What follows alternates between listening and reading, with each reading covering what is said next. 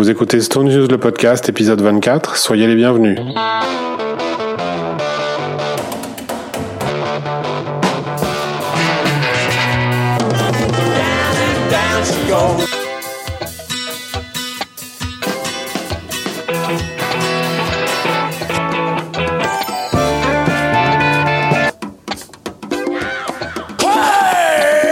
Bonjour à tous et merci de nous retrouver pour cette nouvelle émission. Après plusieurs mois d'absence, on a fait un gros hiatus euh, cette fois-ci, euh, dû à nos actualités euh, personnelles et puis aux actualités estoniennes conjuguées. Cette fois, il y a quand même pas mal de matière, beaucoup d'infos, beaucoup de nouveautés, beaucoup de choses dont nous allons parler cette fois-ci.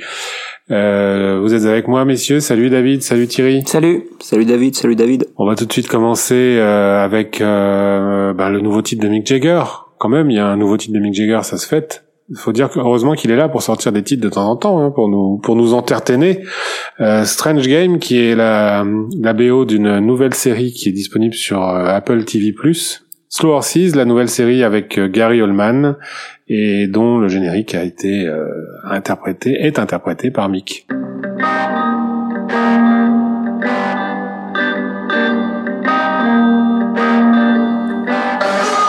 Surrounded by losers, misfits and boozers, hanging by your fingernails. You got burned at the stake. You're finished, you're foolish, you fail. There's always a hope on this slippery slope. Somewhere a ghost of a chance to get back in the game and burn up your shame and dance with the big boys again.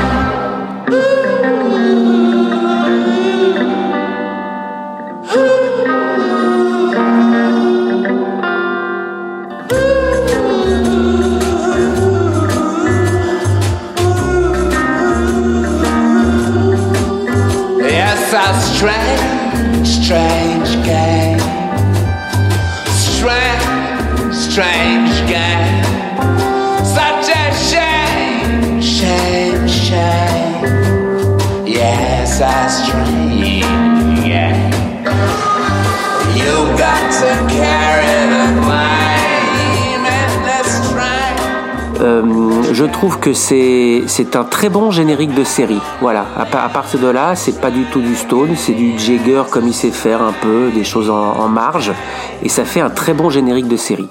J'ai rien euh, à ajouter. Je suis juste content, non, enfin content façon de parler, effectivement que, que Mick Jagger soit, soit actif et qu'il nous fasse à chaque fois des choses un peu différentes, quoi. Parce que pour le coup, là, on est complètement différent de, de son dernier titre en date avec, euh, avec, avec euh, Dave Roll, dont j'ai oublié le terme, le nom d'ailleurs. Easy Sleazy.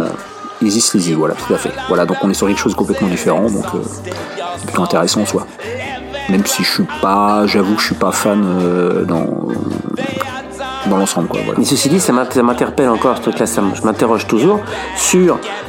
On en a parlé de- depuis quelques podcasts déjà. Ça va venir, ça met le temps que ça met, mais bien sûr, mais ça va venir. C'est le, le best-of de Jagger qui va être en, en vinyle, euh, celui de 2007 qui est sorti chez Warner, mais qui visiblement ne comporterait finalement pas d'inédit. Alors que euh, bah, depuis 2007, il a sorti des singles euh, Jagger euh, par-ci par-là. On, en- on en connaît au moins quatre.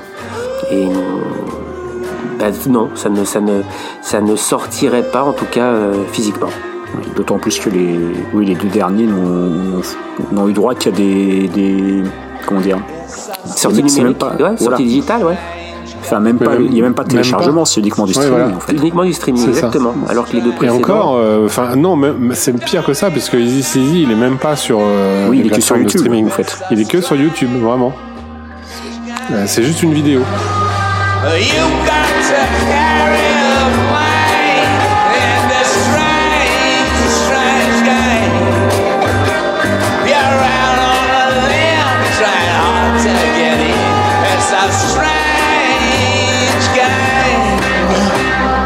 va enchaîner avec euh, une, euh, un nouveau livre qui va paraître, qui s'appelle euh, tout simplement The Rolling Stones.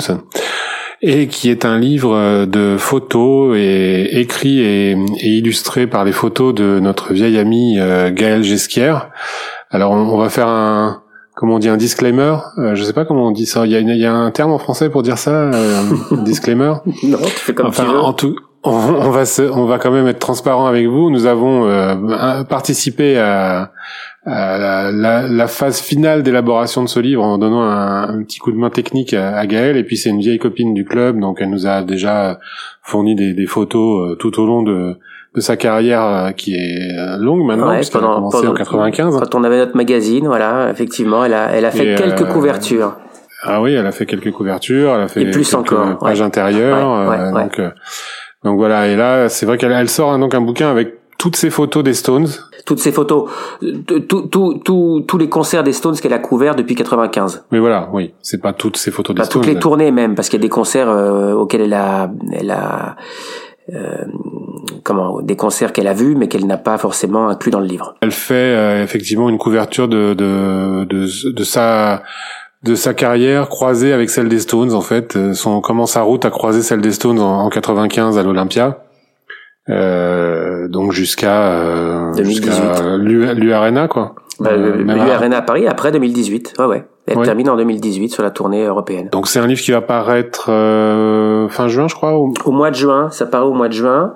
Euh, et, et pour pour la sortie du livre, il y a une une exposition qui aura lieu euh, à partir du 9 juin à la galerie Tourette, qui se trouve 70 rue de Grenelle à Paris. C'est une petite galerie, mais le lieu est, est très sympa. C'est face au musée Mayol.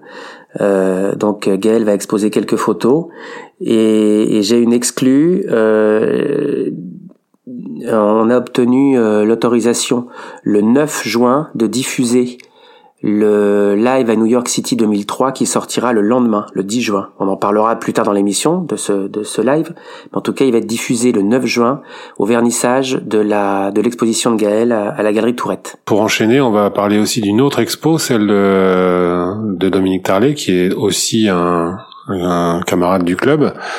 Euh, une expo où ça, David? Saint-Rémy de Provence du 15 mai au 20 juillet.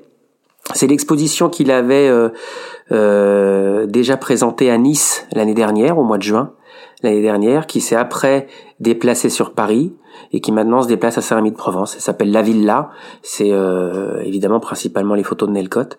Et euh, pour, pour l'occasion euh, de cette exposition, il avait revisité ses archives et retrouvé, ressorti des photos qu'il n'avait jamais euh, tirées. Donc euh, on, on en trouve dans le, dans le catalogue qui s'appelle La Villa et dans cette exposition qui maintenant va se, se retrouver à Saint-Rémy de Provence. Au menu également des, des dernières news, le Record Store Day qui, comme l'année dernière, se déroule en deux temps.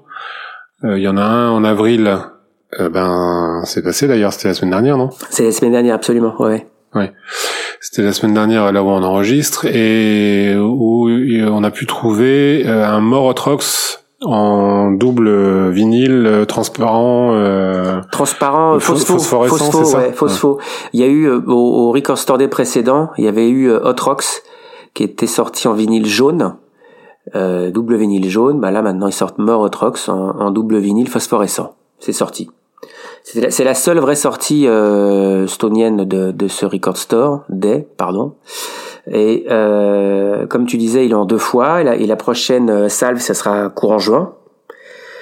Et courant juin, euh, les, les Américains, pour le moment, je n'ai vu ça que sur le, le, le RSD américain, les Américains auront droit à une cassette, une double cassette, Keith Richards, qui sera euh, Men of Thunder couplé avec le live euh, à, Hollywood à- Palladium. Hollywood Palladium, exactement. Et la cassette ne sera euh, publiée qu'à 650 exemplaires. Voilà, ça risque d'être un objet, euh, un objet rare ou pas en fait. J'ai aucune notion de est-ce que les gens se jettent, est-ce que les fans se jettent sur ce type d'objet, euh, une J'allais cassette dire, est-ce qu'on aujourd'hui, est-ce j'en qu'on sais peut rien. considérer ça d'un ridicule euh, Là, on a on a atteint le fond du ridicule de, la- de cette opéra, de l'opération Day. Je trouve que ça discrédite complètement le, le- toute l'opération de sortir des choses comme ça. C'est vraiment euh, autant sortir une brique avec écrit dessus euh, Main of Thunder Hollywood Palladium quoi. Enfin, à un moment donné, faut faut arrêter C'est pas, c'est euh, pas, de- c'est de pas le déconner, premier, hein. c'est- Non, mais je suis, je suis c'est d'accord, mais c'est pas le premier. Je sais hein. que c'est pas le premier, je sais, je sais. C'est, c'est d'un grotesque euh, la, la cassette, quoi, je sais pas, la cassette, ça devient un le vinyle. Je, je, bon, ok, mais la, la, la cassette, je... non, mais c'est vrai parce que dans dans dans, dans quelques années, euh, on, on nous dira finalement que le CD était bien meilleur que ci, bien meilleur que ça, et on y reviendra, rien. Mais enfin, c'est bon. Alors, tu veux vraiment me lancer là-dessus ou on, on enchaîne? Ouais, non, mais, non, oui, non, mais le bougon, Ah, c'est Parce bon, que là, c'est- là oui, t'as mis oui. 10 balles dans le jukebox. hein. Je je, peux, je peux, je pars au quart de tour sur ce je sujet. sais, tu, je tu sais, sais. je sais. Non, mais toi, C'est mon cheval de bataille. Voilà, tout à fait. Donc, pour résumer, le, le CD est meilleur que le vinyle. C'est Oui, indéniable. C'est un support. Sauf que il est moins pérenne dans le temps parce que c'est un support, contrairement à ce qu'on a pu dire, beaucoup plus euh, éphémère et fragile à cause de la colle et de la chimie qui constitue la couche euh, du, du CD. Donc là, c'est c'est purement physique. Alors qu'un vinyle, euh, ben, si on met pas un gros coup de, de bague dessus, euh, on trouve encore euh, des vinyles. De, des- c'est pour ça qu'on trouve encore des premiers pressages euh, qui sont tout à fait audibles aujourd'hui. Et euh, à part ça, au niveau du, il y a, il y a une vraie différence de son entre euh, la gravure vinyle et la gravure numérique. Après, est-ce que c'est meilleur ou pas? Bon, c'est, c'est autre chose. Le, CD est un très bon euh, support. Faut pas, faut arrêter de, de dire ça. En revanche, la cassette, faudra quand même qu'on m'explique où la cassette est un bon support de son. Ça ne l'a jamais été, jamais, à aucun, à aucune époque. Le seul intérêt de la cassette, c'était sa portabilité Ah bon, le côté et le pratique. fait qu'on puisse l'enregistrer et réenregistrer. euh, voilà, Non, mais le côté pratique, tout. je veux dire, t'as t'acheté ton vinyle, tu copiais ça sur une cassette, t'achetais ton CD, Voilà. tu copiais ça sur une cassette, tu mettais dans la voiture, tu mettais dans le Walkman, Voilà. t'achetais la cassette. C'était ça le, le côté pratique. Aujourd'hui, Aujourd'hui, on a une plateforme de streaming qui remplace la cassette. Ça Donc, perd, euh, ça faut qu'on m'explique l'intérêt. De, c'est ce que je te dis. Autant sortir une boîte vide avec écrit dessus euh, Keith Richards, Main of au lieu de Palladium, c'est pareil. eh ben, je sais ce que je t'offrirai à Noël.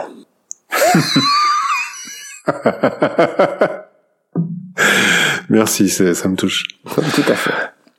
Euh, bon, allez, on va pas passer toute l'émission là-dessus parce qu'effectivement, je, je pourrais en parler longtemps. Euh, la tournée, la tournée, la tournée du 60e anniversaire, Ouais, elle est lancée. ouais. Enfin, euh, elle est sur les rails en Elle tout est sur les rails. Elle démarre à Madrid, hein, c'est bien ça? Ça démarre à Madrid Si le ne m'abuse. 1er juin. Et euh, donc elle passe, évidemment, tout le monde le sait, par euh, Lyon et Paris euh, au mois de juillet, 19 et 23 juillet. Et hum, et donc, euh, ben, qu'est-ce qu'on peut dire là-dessus euh, pour l'instant Bah, Ça se prépare, tout tout va bien. Oui, j'y vais. Je vais je vais à Paris. Je vais pas à Lyon. Je vais à Paris. Euh, vous aussi ou pas, Thierry? Euh, non, j'avais dit que j'irais voir les Stones s'ils passaient euh, une salle Ah genre oui, c'est noir vrai. qui est en bas de chez moi. Je C'est m'en suis tenu à, C'est ce- vrai, à cette, euh, cette intention. C'est bien, Non, tu es pour fort. parler sérieusement, s'ils étaient revenus à Nanterre, euh, je serais, j'aurais fait l'effort, je pense. Donc là, c'est un quart d'heure de chez moi. Mais non, le champ de patates là, euh, euh, c'est quoi, c'est Longchamp, c'est ça, de mémoire. Ouais, ouais. Euh, non, c'est pas, c'est pas mon truc. Je, je n'aime pas les, les, les concerts dans ce, ce genre de, d'endroit et voilà, et je trouve ça. Je sais pas, enfin pour pour fêter un anniversaire, un endroit un peu plus glamour, ça aurait été, ça aurait pu être sympa, je sais pas. Enfin, je vois pas. Euh... Bon, je pense que les Stones ils ont joué en 95 de mémoire. Euh, C'est le seul. Enfin, il n'y a pas de, de lien vraiment historique entre l'endroit et, et l'anniversaire, je sais pas. Enfin, euh, Ah non, ça c'est sûr. il y a quelque chose qui colle pas. ça manque de. Je sais pas. J'ai, je. Bah, je pense que cette tournée n'a d'anniversaire que le nom. Enfin, Oui, euh, oui, oui, on est d'accord. Oui, on est Co- d'accord. comme le, euh, tout, tout comme le 15 and Counting hein, d'ailleurs hein, c'était y, avait- il y avait rien enfin oui si euh, Ouais, sauf que le- le 50 sur le démarrage du 50 ils ont quand même fait le Trabendo euh, Oui, puis le, le logo, enfin le logo avec le, avec quelque chose quoi, avec le le, le 50 là, Oui, avec le 60. Là, 50, là, le, ouais. le logo est très moche. Enfin le la, la la fonte de caractère des affiches, euh, c'est vraiment pas beau quoi. Je sais, c'est vraiment très euh, même même le no filter quoi, cette cette langue euh, faite comme ça par un artiste peintre vite fait, euh, je la trouvais nettement plus réussie que que le concept le concept actuel. oui, oui je suis assez d'accord avec ça c'est pas c'est pas très réussi effectivement on va voir on va voir ce que ça donne euh, s'il y a des choses vraiment qui, qui sont en adéquation avec ça sur la scène, mais je- j'en doute. Euh, je pense que c'était pour changer le nom, mais ça, ça sera la, ça sera la tournée No Filter euh, prolongée. Hein. Euh, Je, je pense pas que euh, qu'on ait des des choses différentes Avec une scène différente. avec une scène différente peut-être, mais je suis même pas certain. Mais bon, oui, euh, un peu, un, quelques quelques peintures différentes, mais à mon, enfin bon, on verra. À mon avis, ils vont ils vont garder les principes des quatre écrans euh, verticaux comme ça. euh, bon. peut-être je me trompe peut-être, mais bon. Donc Thierry, tu n'y vas je suis pas pas parce certain que- qu'ils Ouais. qui, qui réinvestissent dans, dans une scénographie. euh. Oui, pardon. Non, je disais donc Thierry, tu ne vas pas, tu n'y vas pas parce qu'il passe pas à côté de chez toi. Voilà. Oui. Non, non, euh, sérieusement, c'est bon, les tarifs, euh, voilà, j'ai du mal avec le tarif, j'ai du mal, euh, voilà, avec euh, avec l'idée de revoir. euh, autant j'ai du plaisir à écouter les, les les bandes qui circulent. Enfin, on a parlé, on a beaucoup parlé sur les deux derniers podcasts des des prestations là, euh, des Stones 2021 avec euh, avec Steve Jordan. Euh, j'ai pris beaucoup de plaisir à écouter des bandes, à écouter, à aller sur euh, sur YouTube, à aller écouter des vidéos, mais euh, là l'idée de me refaire quelques heures d'attente pour aller voir un concert qui sera à 16 euh, 17 morceaux sur 19 le même que la fois d'avant, enfin je ouais, je me sens pas le courage en fait. Voilà, c'est aussi simple que ça. Je comprends. Moi, j'avoue que j'ai été faible. Euh, J'ai pris comme euh, prétexte euh, Steve Jordan en me disant que bon ben, il y avait un truc, euh, il y avait un truc qui me permettait de de d'y retourner sans me déjuger. Euh, donc euh, j'ai- pris des places euh, pour pour ça en, en disant ça. Et puis euh, et puis pour tout dire, euh, j'avais j'avais promis euh, à mes deux beaux-fils de, de les emmener voir Springsteen euh, à, à Paris et puis la tournée a été annulée. Alors du coup, c'est remplacé par les Stones. Mais ça leur plaît aussi, donc bon, euh, je pense qu'ils savent pas, ils savent pas encore en fait. ils pensent, ils pensent qu'ils vont voir un bon concert de musique, mais oula, je vais, faut censurer ça, ça, ça passera pas, ça, ça sera coupé au montage. En fait, c'est un piège. Oui, en fait, c'est un piège. Ouais. Toi, David, tu vas aux deux Vous vous souvenez, on en avait parlé après euh, après la mort de Charlie. Je ne savais pas encore, et j'ai toujours dit je savais pas, et voilà. Bon bah j'ai craqué quand même. Oui, je vais aux deux et plus encore en fait.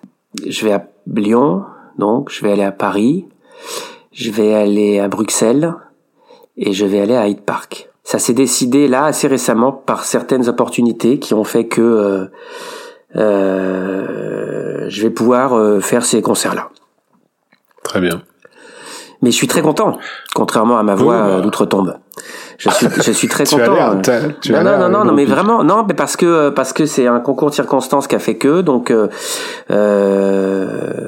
voilà. j'a- j'ai- malgré tout, j'attends de voir, bien, bien que on ait euh, vu, entendu des choses sur YouTube avec Steve Jordan, j'attends de voir par euh, par moi-même, j'allais dire avec mes, mes mes yeux pour de vrai, voilà. Mais bon, Avec tes deux, tu attends de voir avec tes deux oreilles. et mes deux oreilles aussi, ouais, voir, voir avec mes deux, mes vrais, mes vrais yeux, mes, et mes vraies oreilles. Mais bon, je, je, je- du coup, je pourrais vraiment bien voir parce que quatre concerts, c'est quand même bien. Oui, ça, je pense que là, t'auras, t'auras fait le tour. J'aurais fait le tu tour, Devrais, tu fait le devrais avoir une bonne idée de la, la- la question. Absolument. Bon, bah très bien. Tu nous feras des reports euh, Voilà. pour le prochain, pour la prochaine émission. Voilà. Pour revenir au 60e anniversaire, ça, ça va être euh, une année qui va être plus, euh, plus riche, euh, un, un peu plus intense. C'est-à-dire que on a, entendu parler, déjà on le sait, la BBC euh, va produire, est en cours de production, c'est en montage. Ça continue en tournage, en, ouais, en tournage, mais c'est en montage. Euh, quatre documentaires, un sur, un chaque Stone. Euh, donc Mickey, Fronny et Charlie. Ça, ça va sortir euh, probablement au moins le premier devrait sortir euh, aux, aux alentours de la tournée et après ça va sortir au fur et à mesure. C'est comme ça que Ça sera une voit les exclu- choses. Oui, pardon. Une exclue euh, diffusion télé anglaise ou ça va sortir euh, à l'international sous une forme ou une autre? Ça sera diffusé par les télés internationales ou ça va sortir ouais, en ouais, support physique C'est comme ça. C'est alors support physique vraisemblablement. Euh, euh, J'ai rien lu à ce sujet, mais quand quand il y a un documentaire et quelque chose qui se fait, euh, c'est très souvent euh, ça, ça ça suit dans dans la foulée en support physique. Et, là, j'ai envie de dire que par rapport quand on lit, hein, euh, quand on regarde qui produit, qui fait quoi, il y a la BBC dans l'histoire et il y a euh, il y a Universal. Donc Universal, c'est la maison de disques. Universal, c'est Mercury Studio. Mercury Studio, c'est leur métier de sortir du support physique. Donc euh, je pense sincèrement qu'il y aura, euh, il y aura tout quoi. Bon, ça va aller de, la diffusion télé jusqu'après au support physique, peut-être même avec des bonus, peut-être même dans une version plus longue. Euh, voilà. Donc ça, ça, c'est c'est une quasi certitude. Euh, mais il n'y a pas que ça. D'ici d'ici la fin de l'année, il y aura d'autres sorties. Comme là, on a coup sur coup euh, le Mocambo, on a euh, New York 2003. Ben, des choses, il y en a d'autres qui vont être annoncées au fur et à mesure. Ça va aller relativement vite. Des choses vont arriver parce que c'est l'année du 60e anniversaire. Voilà, et donc ça va ça va continuer. euh, euh, jusqu'à la fin de l'année et plus encore. Et, et en plus de ça, euh, on n'est pas à l'abri euh, d'un pay-per-view ou d'une diffusion télé d'un concert. Voilà, ça fait partie, euh, ça fait partie de la, de la, du truc en fait. Euh, en, en, 2012, il y a eu l'un des concerts de, de, de, Newark, je crois, qui était diffusé euh, euh, en direct, en pay-per-view. Voilà, voilà, il y, en aura vraisemblablement un en pay-per-view ou en enregistré, diffusé plus tard. Enfin, il y aura quelque chose il y aura quelque chose.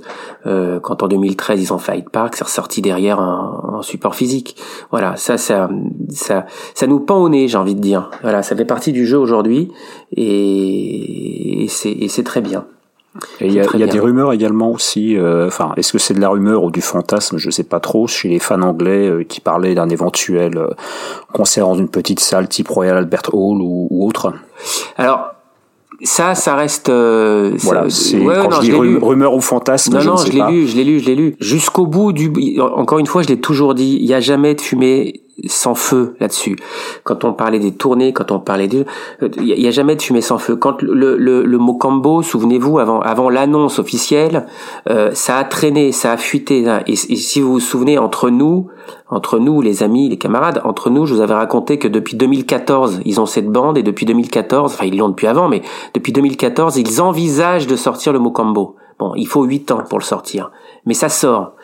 Alors, euh, quand je dis il n'y a pas de fumée sans feu, je crois sincèrement qu'ils euh, réfléchissent à un club, ils réfléchissent à une, petite salle, que ce soit à l'Alt Albert Hall ou une autre. Moi, je pense que Alt Albert Hall, c'est beaucoup trop grand par rapport à une idée de ce qu'ils veulent faire euh, euh pour pour marquer le coup. Et accessoirement, c'est pas la salle euh, à laquelle on associe naturellement les Stones, puisqu'on sait qu'ils y ont été bannis, on va dire, dans les années 60. Ouais, mais c'est quand même la salle. C'est une salle mythique londonienne. Hein. Oui, mais pas, pas par rapport à l'histoire des Stones. Enfin, ou alors on s'arrête à Stones évidemment avec Brian Jones, oui. Euh, non, non, bien sûr. En 66, j'ai eu, la, eu la chance d'aller voir deux fois Clapton dans, dans cette mhm. salle. C'est superbe. Hein. La, la, la, Clapton, il habite là-bas, c'est différent. non, mais combien de concerts avec Clapton une... Royal Bear Hall? Il a fait. Enfin, il y a une époque, il faisait des résidences tous les ans, donc. Euh, bah, il continue là. Il est là, ça va démarrer oui, là. Voilà, donc, ce qu'il n'a pas pu euh, faire l'année dernière, il, il, le fait cette année. Voilà. Mais voilà, donc c'est différent. Le Royal Albert Hall me semble grand pour euh, pour euh, pour eux en tout cas par rapport à l'idée de, de ce qu'ils veulent de, de, ce qui de ce qui serait envisagé. Mais euh, il n'y a pas de fumée sans feu. Il y aura il y aura il y aura quelque chose. Et, et si ça se fait pas, de toute façon, bah, ça fait partie de, de leur politique et il n'y a pas quelque chose qui sera annulé puisque ça n'aurait pas été annoncé. Et c'est c'est que c'est tant tant que rien n'est annoncé, rien ne peut être annulé. Voilà, bah c'est c'est donc voilà, on peut être on peut être encore que dans la rumeur et dans le fantasme. Mais euh, ouais, ouais, il y a quand même de fortes chances s'il n'y a pas de souci de santé, s'il n'y a pas de souci de Covid, s'il n'y a pas de souci, euh, voilà. Il faut rappeler euh, qu'il y a quand même un gros trou entre le 25 juin et le 3 juillet entre les deux concerts de Hyde Park. Alors il y a un gros trou entre les deux concerts de Hyde Park et il y a un gros trou entre le dernier concert de Hyde Park et le suivant. Il y a deux gros trous en fait dans cette tournée. C'est à entre les deux concerts de Hyde Park et après le suivant. Voilà. Ah oui, entre Hyde Park et Bruxelles. Oui, c'est-à-dire qu'ils font la tournée là, elle se, elle se, elle se, elle se présente. C'est un concert tous les quatre jours. C'est pour ça d'ailleurs qu'on a un Hyde Park un samedi et le Hyde Park suivant est le dimanche. Bah ouais, ça fait, ça fait huit jours. Ça veut dire que le 25 juin, tu as un concert. Le 3 juillet, tu as un concert. Euh, le 11 juillet, ensuite, à Bruxelles. Et donc, le 29 juin, il y a rien. Voilà. Il y a rien. Ça fait quatre jours et il y a rien. Gros point d'interrogation. Et tu refais exactement la même chose de l'autre côté, tu as le 7 juillet. Gros point d'interrogation. Donc, ça laisse deux fenêtres de tir sur un rajout d'une date, d'une salle, de quelque chose qui va pas être un stade. Faut pas non plus. Euh, si c'était un stade, ça y est, ce serait maintenant, ce serait annoncé. Donc ça laisse deux deux possibilités. C'est pour ça que euh, c'est pas c'est pas euh, c'est pas le fruit du hasard comme on dit. Il y a vraiment quelque chose euh, qui qui va qui, qui est envisagé. Je peux pas dire préparé, prévu. Encore une fois, je n'utiliserai pas le mot prévu, mais qui est envisagé. Voilà. Oui, ça serait plus sympa que de sortir, un, comment dire, un troisième euh, live à Hyde Park en fait, de sortir un live dans un club sonien. oui, peut-être, peut-être, mais bon, en tout cas, si c'est ça, ça serait pas le marquis, hein, ça n'existe plus. Euh, ça aurait été amusant de, de, de se retrouver euh, 60 ans après au même endroit, qui a été placé d'ailleurs, mais Bref, enfin voilà. Donc euh, pendant, pendant longtemps, avant que, avant que ce soit Lyon, avant que ce soit Paris, avant que ce soit, il y a eu toutes ces rumeurs aussi pour la France. Il y a eu euh, Garo Rock et il y a eu les vieilles charrues. Bon, les vieilles, les vieilles charrues, c'est euh, c'est une arlésienne. Hein. Ça fait 15 ans qu'ils font les vieilles charrues. Bon. Sauf que là, apparemment, c'était euh, cette fois-ci, ça y est, c'est signé, on y va, c'est machin. Je vous le redis. Enfin, oui, puisque nous-mêmes, on parlait d'une tournée des festivals. Mais bien sûr, euh, mais bien sûr. Mais, la dernière fois. Mais évidemment, on parlait d'une tournée des festivals par rapport à, à de la logistique. Pourquoi? Bah Parce que c'est plus facile de se greffer sur une scène qui existe, rajouter ton center stage éventuellement et tes quatre écrans si tu le peux, plutôt que euh, se trimballer avec deux scènes, parce que là, euh, il, se trimballe toujours avec deux scènes, pendant qu'il y en a une qui s'installe, il y en a une qui se, désinstalle ou qui, ou, qui, ou qui est opérationnelle. Donc il y a eu cette... Euh, bah, cette rumeur ou en tout cas cette cette cette idée, cette cette prévision de faire la tournée des festivals, bah, ça ne se fait pas. Bon, ça ne se fait pas. Mais en tout cas, ils exploitent aussi des, des, des endroits et des choses euh, qui existent, des infrastructures euh, qui existent. Euh, Hyde Park, voilà, bon bah ils jouent à Londres, c'est chez eux, euh, c'est quand même la, la grosse fête.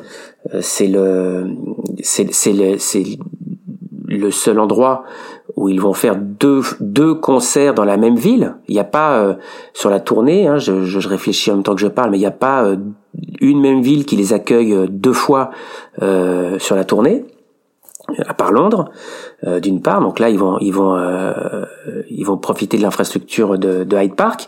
Mais euh, sur Paris aussi, je veux vous quelque chose. Sur Paris, ils jouent à Longchamp. Mais c'est pas pareil, c'est pas le, le, fruit du hasard qu'ils jouent à Longchamp, à Longchamp, pardon. Non, c'est pour profiter. C'est pour profiter de l'infrastructure qui est sur place, du Lollapalooza. Exactement, exactement. Et c'est d'ailleurs pour ça que à Paris, c'est Live Nation qui produit, et pour tout le reste, c'est AEG en fait, parce que mm. c'est Live Nation mm. qui s'occupe du, du, festival, et donc bah, ils ont récupéré le, le, les Stones pour euh, cette opération parisienne parce que c'est eux qui ont l'infrastructure, etc. Donc, oui, parce que parce que parce que AEG ne trouvait rien en fait. Parce que AEG ne trouvait rien, oui, absolument, mm. absolument, oui, oui. Eh mais ceci dit, ce, ceci dit, tu l'as déjà dit toi plusieurs fois, hein, tu reviens euh, euh, aux sources en ce qui te concerne. C'est là que tu as vu les Stones pour la première fois. Absolument. Ouais. Tu as raison, c'est vrai. Ce sera, c'était mon premier concert des Stones, ça sera Et ça sera ton dernier. C'est pas beau, ça? Mais enfin bon, de toute façon, on sait bien que en vrai, ils s'en foutent de l'anniversaire. Eux, eux, je pense qu'ils, enfin, ils l'ont toujours dit, puis je les crois sur ce coup-là, je les crois. Ils en ont vraiment rien à battre. Euh, c'est, c'est purement marketing. L'anniversaire, oui. la longévité, non. Je pense, je pense que. Attends. Qui en 95, Kiss déjà déjà euh, vivait sur la longévité, donc euh, souviens-toi de, de de l'électronique euh, press kit euh, du, du Voodoo Lounge Tour, euh, There's the Air, the Moon and the Rolling Stones quoi. Donc tu vois, c'est ça fait déjà ça fait déjà bien longtemps qu'il qui se go, qui se glose de sa longévité. Donc maintenant, tu oui, bien sûr, c'est c'est pas maintenant qu'il va lâcher l'affaire. De ouais, enfin, ça, enfin, euh, des, des groupes, des artistes qui vont fêter leurs leur 60 ans de carrière en, en 2022. Je connais un autre, c'est Enrico Macias. Non mais non mais attends, non. Ce que je veux dire, c'est que déjà, vu que ce sont les premiers, euh, déjà 30 ans de carrière, il n'y en avait pas d'autres. Donc de toute façon. Euh, oui, mais t'as les Who derrière qui arrivent. Les Who, alors même oui, bah, les, Who, ils sont derrière. Tout, le monde est derrière. T'as les Pink Floyd qui ont sorti ils sont tous derrière. Euh, pardon, qui ont sorti un titre. T'as les Pink Floyd qui ont sorti un titre. Là, quand même pour l'Ukraine. Bon, ils sont. c'est pas lui qui chante, mais oui. Oui, mais enfin, c'est sorti sous le nom Pink Floyd. Bon. Ça, oui, sans, sans Roger Waters pour bien le faire chier. Et, ah bah ça, bien sûr. Voilà bon, la longévité, voilà, je pense qu'en termes de longévité, euh, euh non, mais ça, je suis d'accord. Ça, c'est important. Ils sont, ils sont tous derrière. Ce sera, ce sera, ce sera forcément toujours le plus vieux groupe de rock. Il n'y en aura pas d'autres. Même s'il y en a qui les dépassent après. On sait pas, mais Pink Floyd, ils peuvent toujours dire qu'ils existent depuis 60 ans. C'est pas, c'est ah quand même pas le même rythme. Non, mais c'est foutu. Bah mais, même, mais même, mais même si t'as Led Zepp derrière, euh, qui, qui veut faire quelque chose, même si t'as. Euh, euh, non, mais Led Zepp, c'est un groupe qui a 10 ans de carrière. Ça n'a rien à voir. c'est, c'est, c'est pas, c'est pas comparable. Non, mais ils ont. C'est pas parce que c'est pas parce Oui. qu'ils sont toujours vivants. Euh, les Stones sont et resteront à jamais le seul groupe en, qui aura exercé, sur, sur une telle sur une telle euh, distance euh, temporelle et, et avec un et avec un tel euh, staccanovisme quoi. Ce sera ce sera pour toujours les seuls. Il- Pour je le moment, pas. ça veut rien dire ça. Oui, enfin. Faut pas oublier que les générations de derrière, euh, donc en 2002, on allait voir les Stones qui fêtaient leurs 40 ans de carrière. Euh, il y a 10 ans, ils fêtaient leurs 50 ans de carrière. Là, on a cette année ou l'année dernière, je sais plus, je crois qu'il y a des groupes comme Metallica, c'est 40 ans de carrière. U2, c'est 45 ans de carrière. Enfin, il y a tous les groupes qui sont arrivés dans les années 70 qui s'approchent des 50, des 60 ans aussi. Donc, euh, Oui. Et certains d'entre eux, a priori, ont une longévité, enfin, euh, sont stables. Euh, Les deux exemples que je viens de citer, euh, je suis pas spécialement Oui. fan, mais U2, Metallica, on parle de deux groupes dont la formation est stable, et sauf euh, accident euh, qu'on ne leur souhaite pas, Oui, c'est des ils gens qui sont sont pas partis arrêtés. pour, euh, voilà, c'est des gens qui sont partis Non, pour, c'est vrai, ils sont pas arrêtés. Ouais. Je suis d'accord. Ce que je veux dire, c'est que euh, évidemment, ça sera, ce sont les premiers, quoi. Ça a toujours, Voilà, ça. forcément, de, de, de la, de la, par la force des choses. Ils étaient déjà, ils étaient les- déjà vus en 89, donc euh, voilà. Non, mais c'est vrai. Ils étaient plus Euh, jeunes que tournée, nous. la tournée Steel Wheels, la- oui, Ils étaient plus jeunes que nous aujourd'hui. en 89. Tout à fait. Je me le dis souvent, ça, ça, me, Mhm. ça me fait un choc. Et, et en 89, quand ils sont revenus sur la tournée Steel Wheels, c'était déjà les papis du rock, quoi. Voilà. Donc, euh, c'est Barjo. Tu parlais du, du, du 40e anniversaire, c'est une bonne euh, Transition. pour euh, venir au- à la sortie qui, qui, nous, qui va nous occuper bientôt, c'est-à-dire le, le MSG euh, 2003, euh, qui va sortir, euh, qui sort quand déjà 10 juin. bientôt là. Voilà. Donc euh, plus que plus qu'un gros mois à attendre. Ouais, c'est ça. Euh, on a, on- je crois que tu as pu voir quelques quelques images, David, déjà en, en avant-première. Oui, euh, bah, j'ai j'ai pu voir le, le, le j'ai pu tout voir en fait. Euh, tout ce qui sera tout ce qui sera la partie vidéo. Alors cette euh, cette bon bah le MSG 2003 euh, l'un des concerts figurant sur le coffret euh, Forflix qui est sorti en 2003 4 je sais même plus 2003. 2003. Novembre Ouais, novembre, 2003. novembre 2003, ouais, c'est ça. Euh, voilà, qui était sorti, mais incomplet. Et cette fois-ci, il sera complet avec euh, euh, les quatre titres euh, euh, manquants à l'époque, à savoir Start Me Up, Tumbling Dice, Gimme Shelter et Sympathy for the Devil. Euh, historiquement, c'était une diffusion en direct sur la chaîne HBO. Euh, janvier 18 janvier 2003 et donc euh, la sortie vidéo sur le coffret Forflix était la captation et donc diffusée sur HBO. Là, nous avons un remontage complet, total du concert. Ce n'est absolument pas la même réalisation. Mais alors du tout, du tout, du tout. Euh, Ça, c'est plutôt cool pour plus- les, les fans collectionneurs. Exactement, exactement. Euh, j'ai pu vérifier tout ça.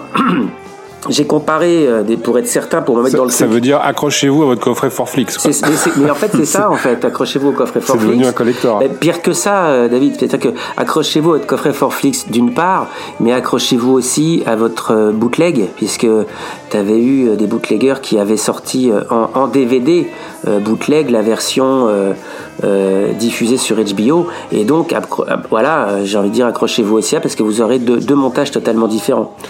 Euh, L'un était, eh ben, par définition, c'était du live. Donc une captation live avec euh, une très belle réalisation, hein, certes, mais avec les défauts que peut avoir une, captation live, parfois avec une latence du temps avant de se mettre sur tel artiste, tel machin, malgré euh, la répétition de l'avant-veille. Bon bah là, on est quelque chose de très rythmé sur la musique, on va sur le, le musicien quand il faut, on se laisse le temps de passer par le, le, le batteur, on retourne sur la mimique de, de Ronnie Wood, on, on voit Mick arriver de loin, beaucoup de plans larges, euh, enfin vraiment un remontage mais, euh, mais total. Et Ce qui veut dire qu'à l'époque, tout a été filmé, tout a été conservé, quoi. Ouais, ils, ça, ont, ils- ils ont exactement. pas, ils ont pas fait un, mon- un montage à la volée et, et viré le ils reste. n'ont bah, ils n'ont pas fait que ça, effectivement. Ils ont fait la captation en direct, mais ils ont également euh, sauvegardé euh, chaque caméra qui a, qui a tourné. Voilà. Sans oublier le concert de l'avant-veille, qui avait Ça, été sûr. filmé et dont ils ont pu éventuellement utiliser des inserts. euh. Alors ça, je- j'ai, je ne suis pas certain Parce que figure- ça, c'est une possibilité parce qu'ils étaient, ah, il y avait la même setlist, ils étaient fringués pareil. Mais alors, pas tout à fait. Euh. Mais alors, justement, je, je ne pense pas, Thierry, ou alors j'ai mal fait attention. Mais euh, hi- hier, justement, quand j'ai euh, voulu vérifier cette histoire de, de, de, de réalisation pour m'assurer euh, que c'était bien un nouveau montage, etc., euh, j'ai pris mon écran d'ordinateur, j'avais euh, le, le- la version 2022, voilà, dans, dans, un, dans une fenêtre. J'avais sur un YouTube la version HBO euh, 2003 et dans mon lecteur DVD aussi sur l'ordinateur, j'avais une autre fenêtre où c'était le, le DVD Forflix. Et à un moment donné, je dis c'est quoi ce bordel? Et en fait, je me suis trompé sur le YouTube, j'ai mis le concert de l'avant-veille. Et, et- et effectivement, euh, il n'y avait pas forcément les mêmes fringues au même moment. Voilà. D'accord, c'est vrai qu'il y a longtemps que j'ai pas visionné, donc je, Mais- je m'avance peut-être effectivement. Mais- Et, c'est ce qui m'a permis de me dire j'ai merdé, je me suis planté de concert avant de retrouver le bon et voilà. Donc euh, là, euh, on, on- on a quelque chose de tout neuf, quoi, vraiment tout neuf. Euh, et puis je te dis, c'est c'est vraiment bien rythmé, c'est euh, bah, voilà une, une, une- belle réale quoi, avec euh, avec un nombre de caméras incroyable euh, pour le concert. Donc euh, le concert est complet et il y a des bonus. Il y a des bonus. Alors parmi les bonus, euh, si vous vous souvenez, pareil, toujours dans Forflix, il y avait un documentaire qui s'appelait Tip of the Tongue. C'était un peu un, un docu sur, on revenait sur les répétitions, on revenait sur les enregistrements des quatre morceaux inédits de, de Fortilix qui avaient eu lieu à Suresnes. Euh, Oui. On revenait un petit peu sur euh, voilà la tournée, comment ça se faisait, la scène, etc. Bon bah le documentaire est, est- est- est toujours présent, il est là. Euh, et, et il y a d'autres bonus qu'on qu'on connaissait déjà, qui, qui étaient les, les, morceaux répétés à, à Guillaume Tell sur N, Well Well et euh, Extreme Western Grip, si vous vous souvenez de ça aussi, on les voit euh, jammer, euh, c'est plus, c'est plus des jams que, que de la création, hein, c'est, voilà, on s'en souvient parfaitement de ce truc, ça, ça, ça- enfin, en tout cas moi ça m'avait marqué de les voir, euh, de les voir travailler en studio. Voilà. Et à côté de ça, il y a des bonus euh, totalement inédits, à savoir euh, les trois morceaux de Amsterdam euh, 2003, euh, l'Arena de Amsterdam, les trois morceaux de la B-Stage, Star Star, I Just Wanna Make Love to You et Street Fighting Man. Euh, alors, je l'ai vu, je l'ai donc entendu, je me demande pourquoi ils ont choisi ça. C'est-à-dire que euh, Star Star, bon bah de toute façon, euh, j'ai l'impression que Mick ne sait pas le jouer, ne sait plus le chanter depuis des années. Il se plante, il inverse les les les les, les couplets, mais là il rame en plus. C'est assez c'est assez amusant il- parce qu'il il entame avec le deuxième couplet, mais alors pour pas le répéter, t'as l'impression qu'il fait du yaourt. Je sais pas ce que c'est. Enfin bref. Après il y a Just Wanna Make Love to You euh, où Keith se trompe de case. Bon bah ça c'est c'est c'est- donc c'est enfin en fait c'est normal finalement c'est pas ça, bon voilà. Mais c'est pareil drôle parce que d'habitude ils montrent pas ça. On on- c'est vrai que quand il y a plantade euh, c'est c'est c'est c'est caché. Enfin il y a une Plus c'est coupé. c'est c'est plus vrai maintenant. Non, mais c'est euh, plus vrai maintenant. Mais bien sûr, Thierry, Voilà. ce n'est plus vrai maintenant, absolument. Et donc euh, là, en troisième titre, c'est Street Fighting Man. Bon, Street Fighting Man, ça va, ça, ça, euh, ça va. C'est, c'est, c'est, c'est un bon, ça, ça joue. Mais c'est, ça, bon. En revanche, c'est bien, pareil, c'est bien tourné, c'est bien foutu. C'est, la, c'est le center stage, donc finalement, tu les vois eux, voilà, sur scène. Voilà, euh, ils sont, ils sont tous les quatre avec euh, Chuck Level et et, et Daryl. Donc c'est vrai que c'est assez, c'est assez centré. C'est bien de voir, euh, de voir ça. Le principal défaut de ces bonus, que je n'ai pas vu moi de mon côté évidemment, euh, c'est que c'est complètement hors contexte quand on reprend Oui. l'idée de la tournée Lix. C'est ça, c'est que ce concert à l'Amsterdam Arena, ça a beau être un stade couvert, ça reste une setlist de, de stades. Ah ben, Euh, non mais là c'est même pas une setlist. en fait. on te donne trois morceaux là. On Oui, te oui, donne oui, non, mais trois morceaux euh, is- issus d'un concert de stade et non pas. S'ils avaient pris un concert hollandais, ils auraient dû prendre le concert de Rotterdam à la Hoy, par exemple, qui était le concert en arena en Hollande. mais Euh, tu- pour rester en- dans le contexte. Ouais, dans le contexte de- arena. de- voilà. bon, écoute, de toute façon, euh, pour en revenir à- aux rumeurs et aux choses autour de la tournée, euh, autour du 60e anniversaire, pardon, je vous le dis, on n'est pas, on n'est, on n'est pas à l'abri d'autres sorties d'ici la fin de l'année qui vont compléter euh, énormément de bien choses. Donc on va, on verra, on verra ce qu'il en est. Mais et, et pour finir sur euh, le bonus, le dernier bonus vidéo, ça s'appelle euh, Tip of the Tongue Bo- Boston Backstage. Et là, c'est euh, à l'Orpheum, avant avant d'entrer en scène à l'Orpheum, donc c'était le, dans le cas du triptyque à l'Orpheum de, de Boston. Euh, Il y a Mick dans sa loge, il y a Keith dans sa loge, et il y a Charlie qui se promène un petit peu euh, dans les couloirs et qui observe euh, dans des espèces de, de, de trous dans un mur, qui observe Buddy Guy qui était en première partie euh, des Stones à ce moment-là, et voilà, et ça fait, euh, l'impression que ça fait la blague de te montrer un peu une coulisse de quelque chose, euh, voilà, mais ça dure quelques instants. D'un concert en club, donc on est encore hors contexte. Oui, non mais En plus, ce concert en club là, qui est l'un des plus, euh, enfin pour moi l'un des plus intéressants quoi, avec euh, la unique version de Parachute Woman notamment.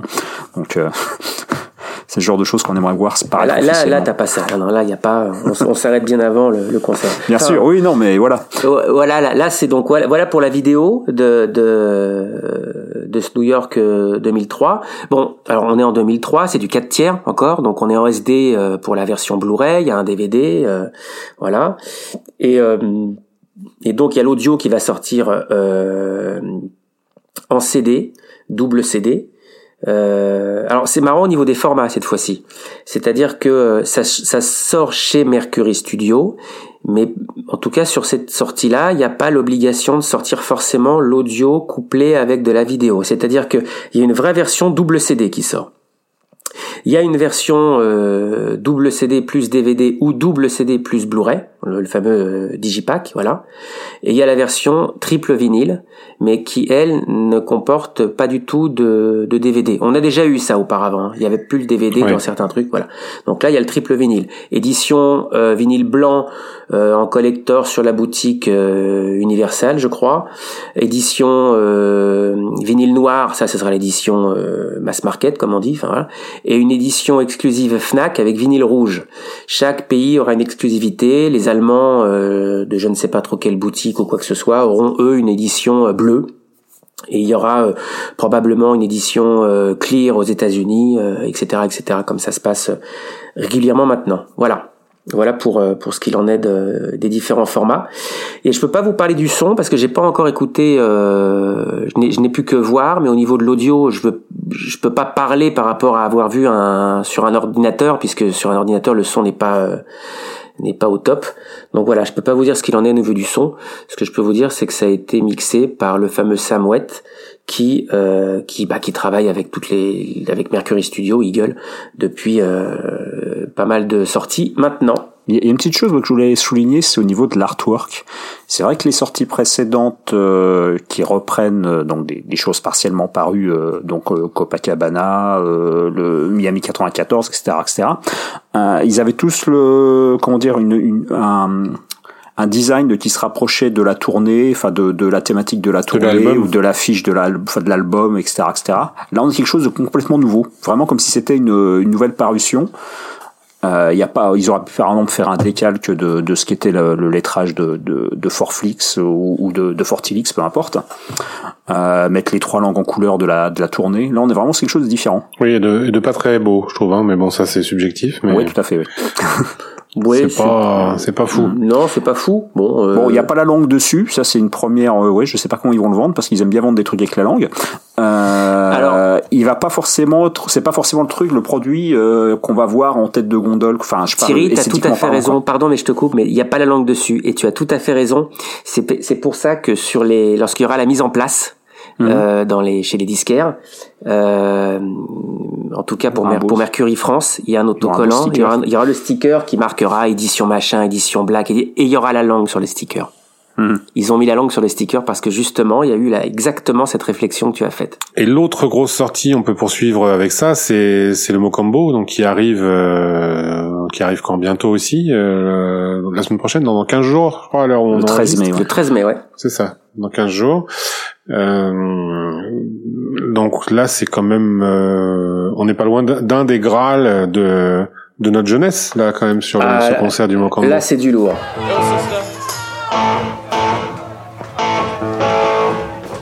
Did long this one?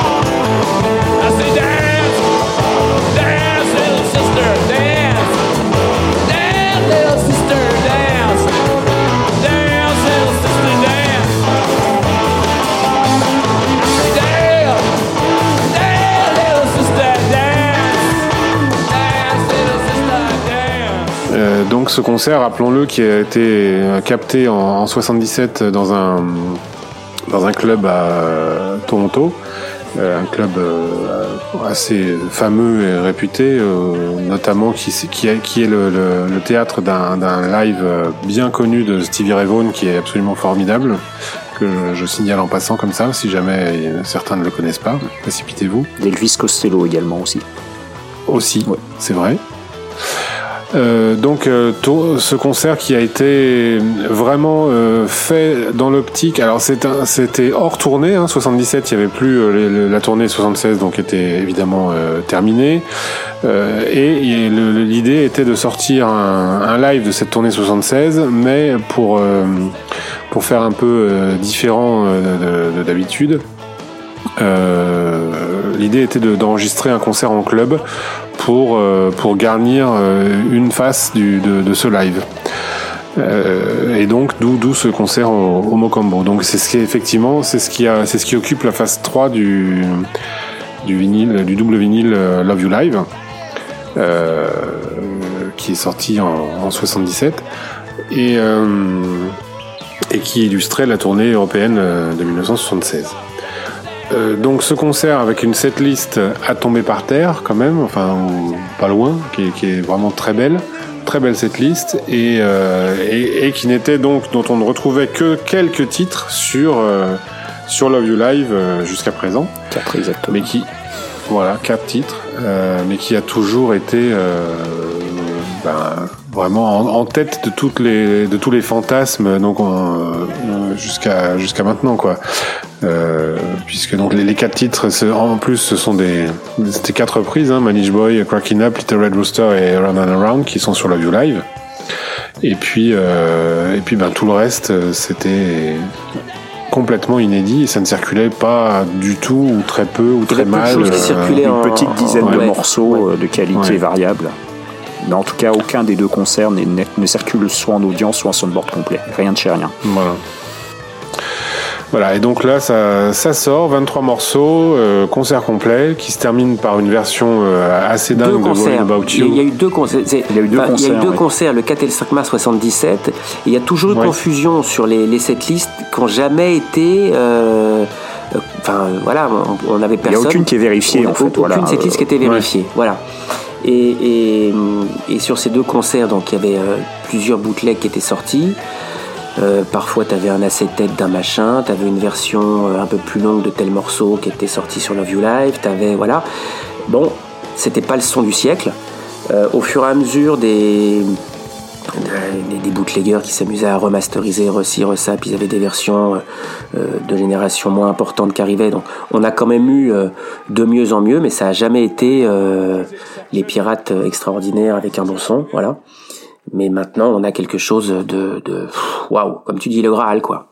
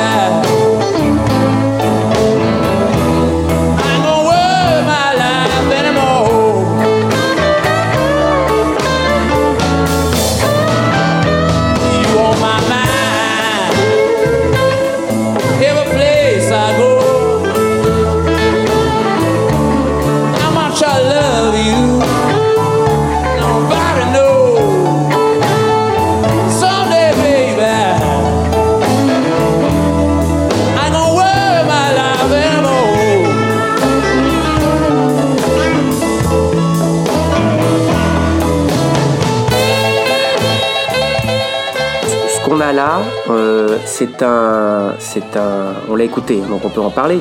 Euh, on a le concert complet du 5 mars. En Voilà. théorie, oui. Voilà, on a le concert complet du 5 mars.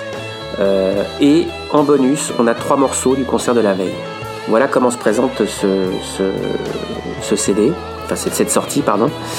Euh, on sait que le concert de la veille a également été enregistré, mais Eddie Kramer, qui était aux manettes, euh, avait déclaré à un moment donné qu'il y avait eu des, soucis d'enregistrement, ce qui fait qu'une partie des bandes était inexploitable, ça n'a jamais été bon. et voilà. En revanche, le concert du lendemain a été euh, totalement euh, euh, enregistré et a été euh, exploité. C'est la sortie euh, de, maintenant. Sachant pour l'anecdote que le, que le groupe, donc je crois que c'est le lendemain ou le surlendemain du concert, euh, a fait quelques overdubs en studio à Toronto. Euh, tant qu'ils étaient chauds, tant qu'ils avaient le matériel quand ils étaient là. Euh, je pense qu'ils ont dû écouter très très vite les bandes. Euh, et Mick Jagger, avec son, son côté perfectionniste, a dû, a dû pointer quelques petits défauts à droite à gauche et il a voulu modifier tout de suite. Euh, donc on aurait a priori, donc en plus accentué par le fait qu'on ne, qu'on ne connaisse pas de bande audience ou très peu de choses en bootleg, donc on peut pas savoir dans quelle, dans quelle mesure tout est fait en live, tout, ce qui a été retravaillé, donc il faut le prendre comme il est en fait, voilà. Ouais, j'ai peu de j'ai peu de doutes sur euh, sur, sur- Ça, on peut pas savoir. hein. Voilà, on peut Euh, pas savoir en fait. Oui, on peut pas savoir. Oui, d'accord. Bon, mais enfin, il y a toujours eu, il y a toujours eu des, des rumeurs dès d'ailleurs des, des, des Love You Live comme quoi il y avait des, des, des voix qui avaient été refaites. Mais on sait que sur les morceaux issus de, de- notamment des, des concerts de Paris, on sait qu'il y a des choses qui ont été refaites sur Love You Live. Donc il y a de Paris, fortes chances oui. qu'ils aient refait. des- Voilà, il y a de fortes chances qu'ils aient refait aussi des choses là, tout simplement parce que faut pas oublier qu'on est sur des, one-off entre, guillemets, donc des, concerts hors tournée. Euh, on sait que dès les années 70, les Stones étant les Stones, euh, fallait toujours qu'ils se rôdent. Euh, ils n'avaient pas joué ensemble de vrais concerts depuis Nebworth en août, euh, août 76. Euh, on sait aussi par le, biais des faits divers que Keith Richards n'était pas forcément au top de sa forme à l'époque. Donc il y a quand même, on est dans un contexte qui fait que on pourrait imaginer qu'il y a eu Ouais, des, des- des petites retouches. je mais suis bon, pas convaincu. ça reste, euh, Sur, ouais, sur ça le reste mot combo, mais- je- je- j'entends, hein, je comprends, mais je suis pas Mm. convaincu sur le mot combo parce que euh, euh, ça reste quelque chose qui a été fait pour euh, combler, on va dire, ou rajouter une phase d'un- d'un d'un live. Quatre titres seulement, et en plus de ça, les quatre, tri- quatre titres pardon, ne sont pas des compos de Jagger Richard. C'est des reprises très blues, très rock, très machin, des trucs qui, à mon sens, c'est mon avis perso, hein, mais à mon sens, ne, n'appellent pas à, à de l'overdub, à du voilà. Moi, je, suis pas, je suis vraiment convaincu dans le sens où l'idée de faire une face, euh, ça ils l'ont, ils l'ont, ils l'ont peut-être décidé après. Peut-être que l'idée de base c'était aussi de faire par exemple un disque live euh, issu de la tournée classique et un disque complet, enfin sur le double album, je veux dire, euh, issu de, de, de ces concerts-là. Parce que le fait d'avoir, d'avoir joué des nouveaux morceaux, enfin, Oui, je suis des morceaux, voilà, euh, en d'avoir joué par exemple Crazy Mama, euh, Dance Little Sister, Melody. et même euh, Melody et puis euh, surtout Worried About You, sachant que Mick Jagger aime bien mettre des inédits sur les albums live, euh, c'est possible qu'ils avaient aussi l'idée d'avoir du, du répertoire, euh, genre comme ils l'ont fait en 95 avec les concerts du Paradiso, de l'Olympia et, de la Brixton Academy quoi. C'était pas pour le plaisir, le simple plaisir de faire des concerts en petite salle, c'était aussi pour euh, un futur album live.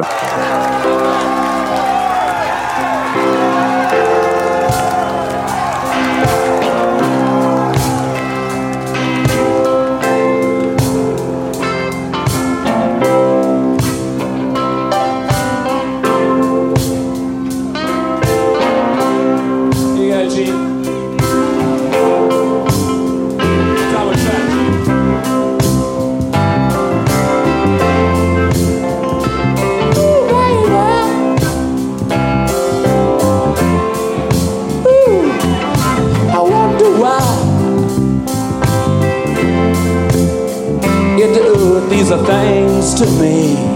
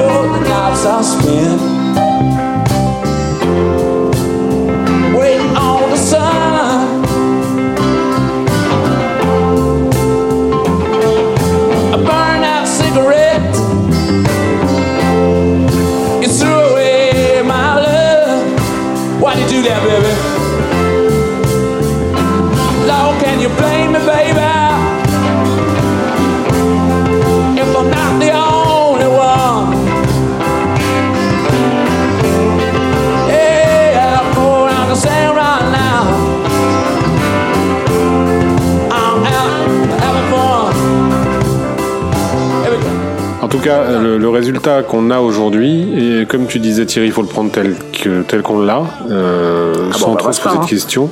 Non, on va pas se plaindre.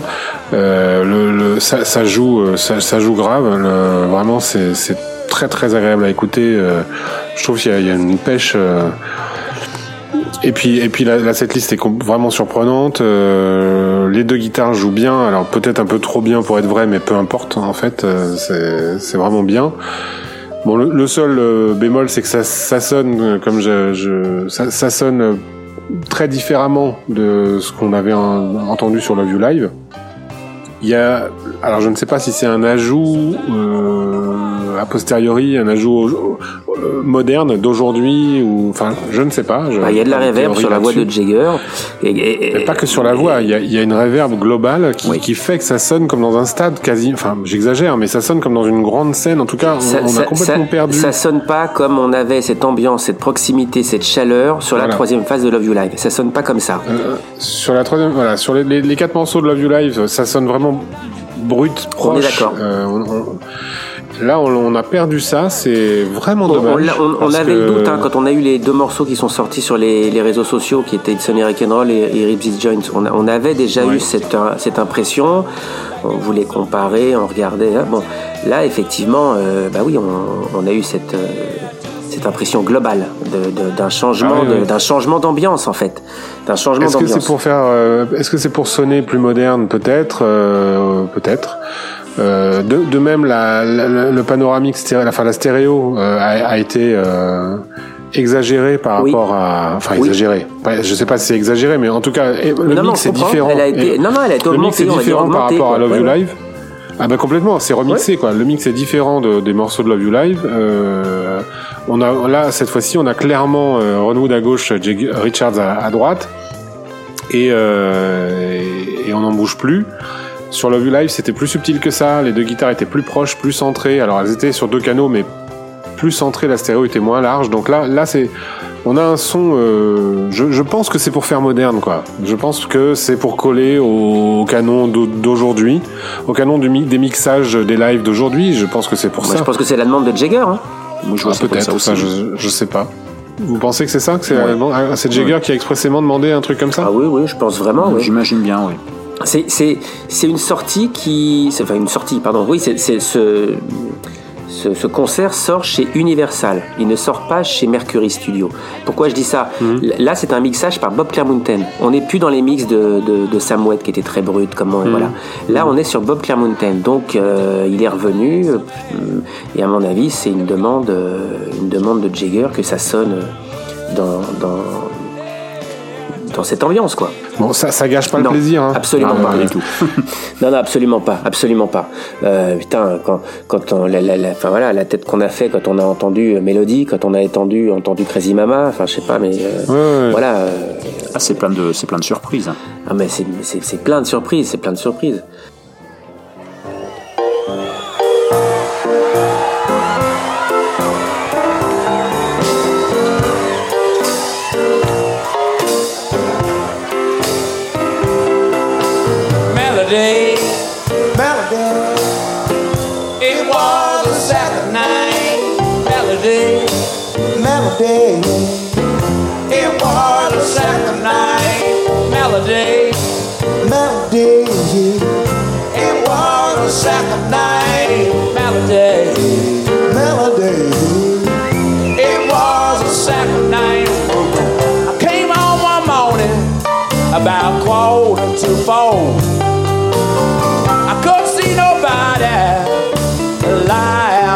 Lying on oh, the floor. Up, baby, you got someone else inside. I'm gonna come and get ya, dead or alive. Melody, melody. It was a Saturday night melody.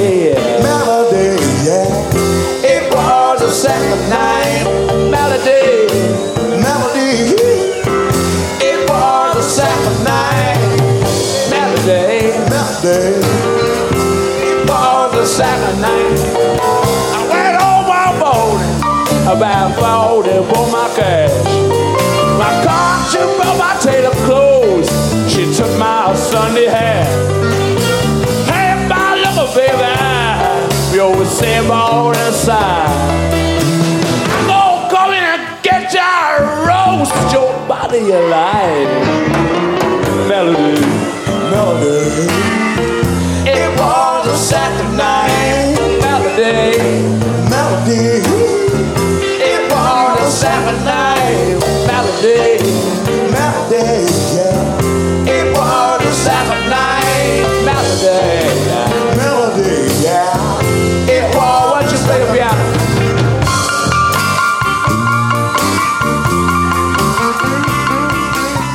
Mythique quoi. Ça fait partie des euh, des, des, des choses attendues, euh, rêvées euh, par par les fans.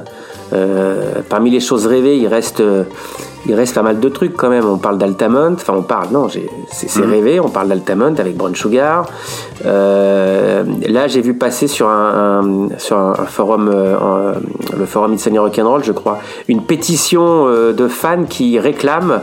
Euh, je crois l'intégralité euh, des, Des Madison Square concerts, Garden, ouais, voilà, c'est oui. ça, de 69. C'est assez- il y a une pétition carrément. Les fans ont lancé une pétition pour. Ah non.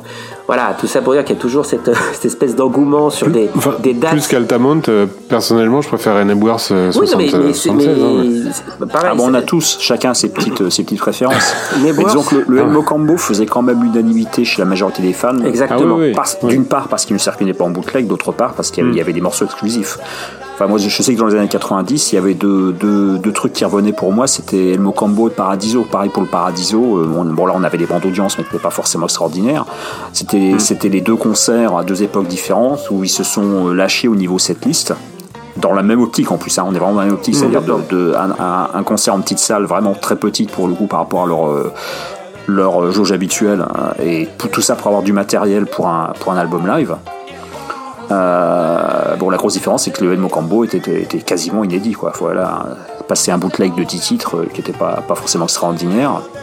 Et puis sur les sur les 10 titres, il y en avait quand même là, on faut quand même le rappeler que euh, donc Crazy Mama, euh, on a quoi encore? On a World Live Blues, on a euh, Live Blues, jamais entendu. voilà, Jamais Melody, entendu. Luxury, et, donc on a 5-6 morceaux qui avaient jamais ento- été entendus, même en mauvaise qualité. Jamais. Donc euh, voilà. Ou complet, ou coupé, euh, etc. bon, même si c'est bon, c'est le groupe, donc c'est les Stones 75-76, c'est-à-dire les Stones avec Billy Preston et, et Holly Brown. Euh, donc on a une setlist qui se rapproche euh, de ce qu'ils faisaient en 75-76. On a le son, notamment la façon de chanter de Mick Jagger, les claviers de, de, de Billy Preston. Enfin, tous les gens, les gens qui n'aiment pas les Stones 75-76 n'ont pas aimé ce, ce- cet enregistrement, c'est clair. Mais il y a tout ce qui est en plus, voilà, qui fait que c'est vraiment un truc à part. hein. Euh, et accessoirement, c'est aussi la fin d'une époque, parce que les Stones qui reviennent, à- qui arrivent à Paris en, septembre, octobre 77, ils ont plus du tout le même son. Euh, c'est plus du tout le même groupe, quoi. Euh, la musique qu'ils joueront à partir de 77-78 sera plus du tout la même. On est vraiment sur la, la ouais, la fin d'un cycle, quoi. Si une, une info, c'est assez marrant parce que donc j'ai eu le temps quand même de, de cogiter et de regarder. Nos bootlegs ne restent cependant pas euh, euh, à jeter. Voilà, euh, pour une question de son seulement. Mais euh, puisque c'est majoritairement le concert du 5, donc, enfin c'est le concert du 5, pardon, et en bonus trois titres du 4 qui euh, qui sort. Euh, sur les bootlegs, sachez que Let's Spend the Night Together qu'on avait déjà, et ben c'est le concert du 4 que donc on n'a pas dans cette sortie officielle.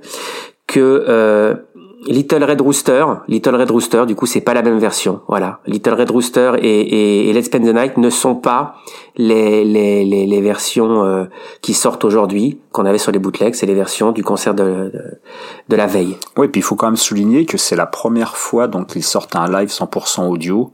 Euh, tout seul quoi parce que les seuls live euh, les seuls live audio euh, que les Stones ont fait paraître jusque là donc je pars hors, hors des contextes euh, du contexte des de ce qui sort chez chez Mercury euh, ex Eagle Ouais. jusqu'ici on avait juste droit au Leeds 71 et au Bruxelles Affair qui chacun était sorti sur un sur un coffret de luxe c'est-à-dire le il fallait il fallait à chaque fois euh, sortir 100 euros pour avoir pour avoir ces deux lives là quoi ils sont pas sortis du tout chacun de leur côté Complètement. euh, là, on a un- on a une sortie à part. Euh, on peut pour pour pour 20, 30 euros euh, avoir un, un, concert inédit des Stones. Quoi. Alors là, tu parles de la version CD, hein, 20, 30 euros. Après, oui, t'as la version, oui, oui. Après, la version euh, 4 vinyle en vinyle noir qui qui va. Je va joue coffret... pas au frisbee, donc je, je, me, je me limite au CD Alors, personnel. Non, mais pour, pour Donc, info, euh, alors coffret, voilà. coffret 4 vinyle, vinyle noir, et en fait, il y a que 7 faces.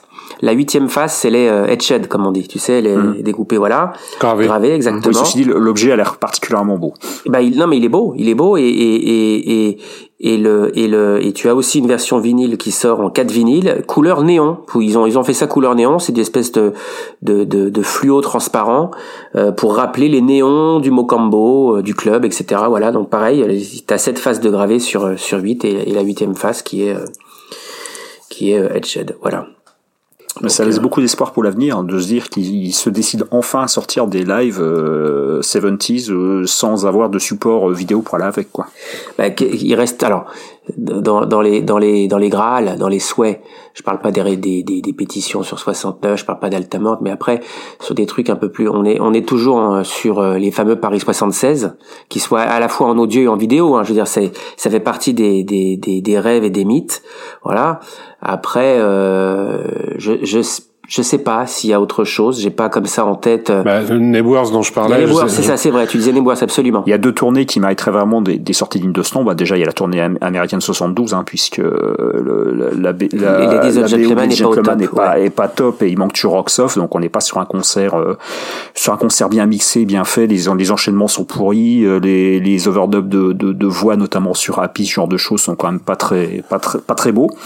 Euh, et puis il manque le Winter Tour 73, euh, qui est quand même tourné à part, euh, transition entre la tournée américaine et, et la tournée européenne, donc 72-73. Elle est quelque part au milieu, avec euh, et c'est une tournée qui mériterait aussi également d'a- d'avoir Oui, son le propre, concert pour le Nicaragua aussi. voilà ce genre de euh, choses. Après, il faut voir ce qu'ils ont en multipiste parce qu'ils n'ont pas à l'époque tout n'était pas enregistré systématiquement euh, professionnellement. Alors on sait même pas, il est le, c'est un bootleg qui circule, qui a un son moyen, euh, mais on n'a jamais, à ma Oui, on connaissance, pas entendu, euh, entendu une prise. Non, il y a euh, juste euh, quand ils ont lancé le quand ils ont lancé le, le, le site à l'époque Stones Archive, on voyait les les bandes, enfin les boîtes de bandes de Sydney 73 à un moment. Donc on sait qu'ils ont enregistré les concerts de Oui, Sydney oui. en multipiste, mais c'est tout. Pour le reste, on n'a pas la moindre confirmation. Pour, pour du moins pour cette tournée là quoi. Alors pour 72, on sait qu'il y a beaucoup de choses enregistrées euh, donc euh, au Texas et, et à Philadelphie notamment. Euh, ils ont on doit avoir j'imagine euh, quelque chose comme 6 7 concerts minimum complets euh, en multipiste. euh. donc il y a de quoi faire pour 72.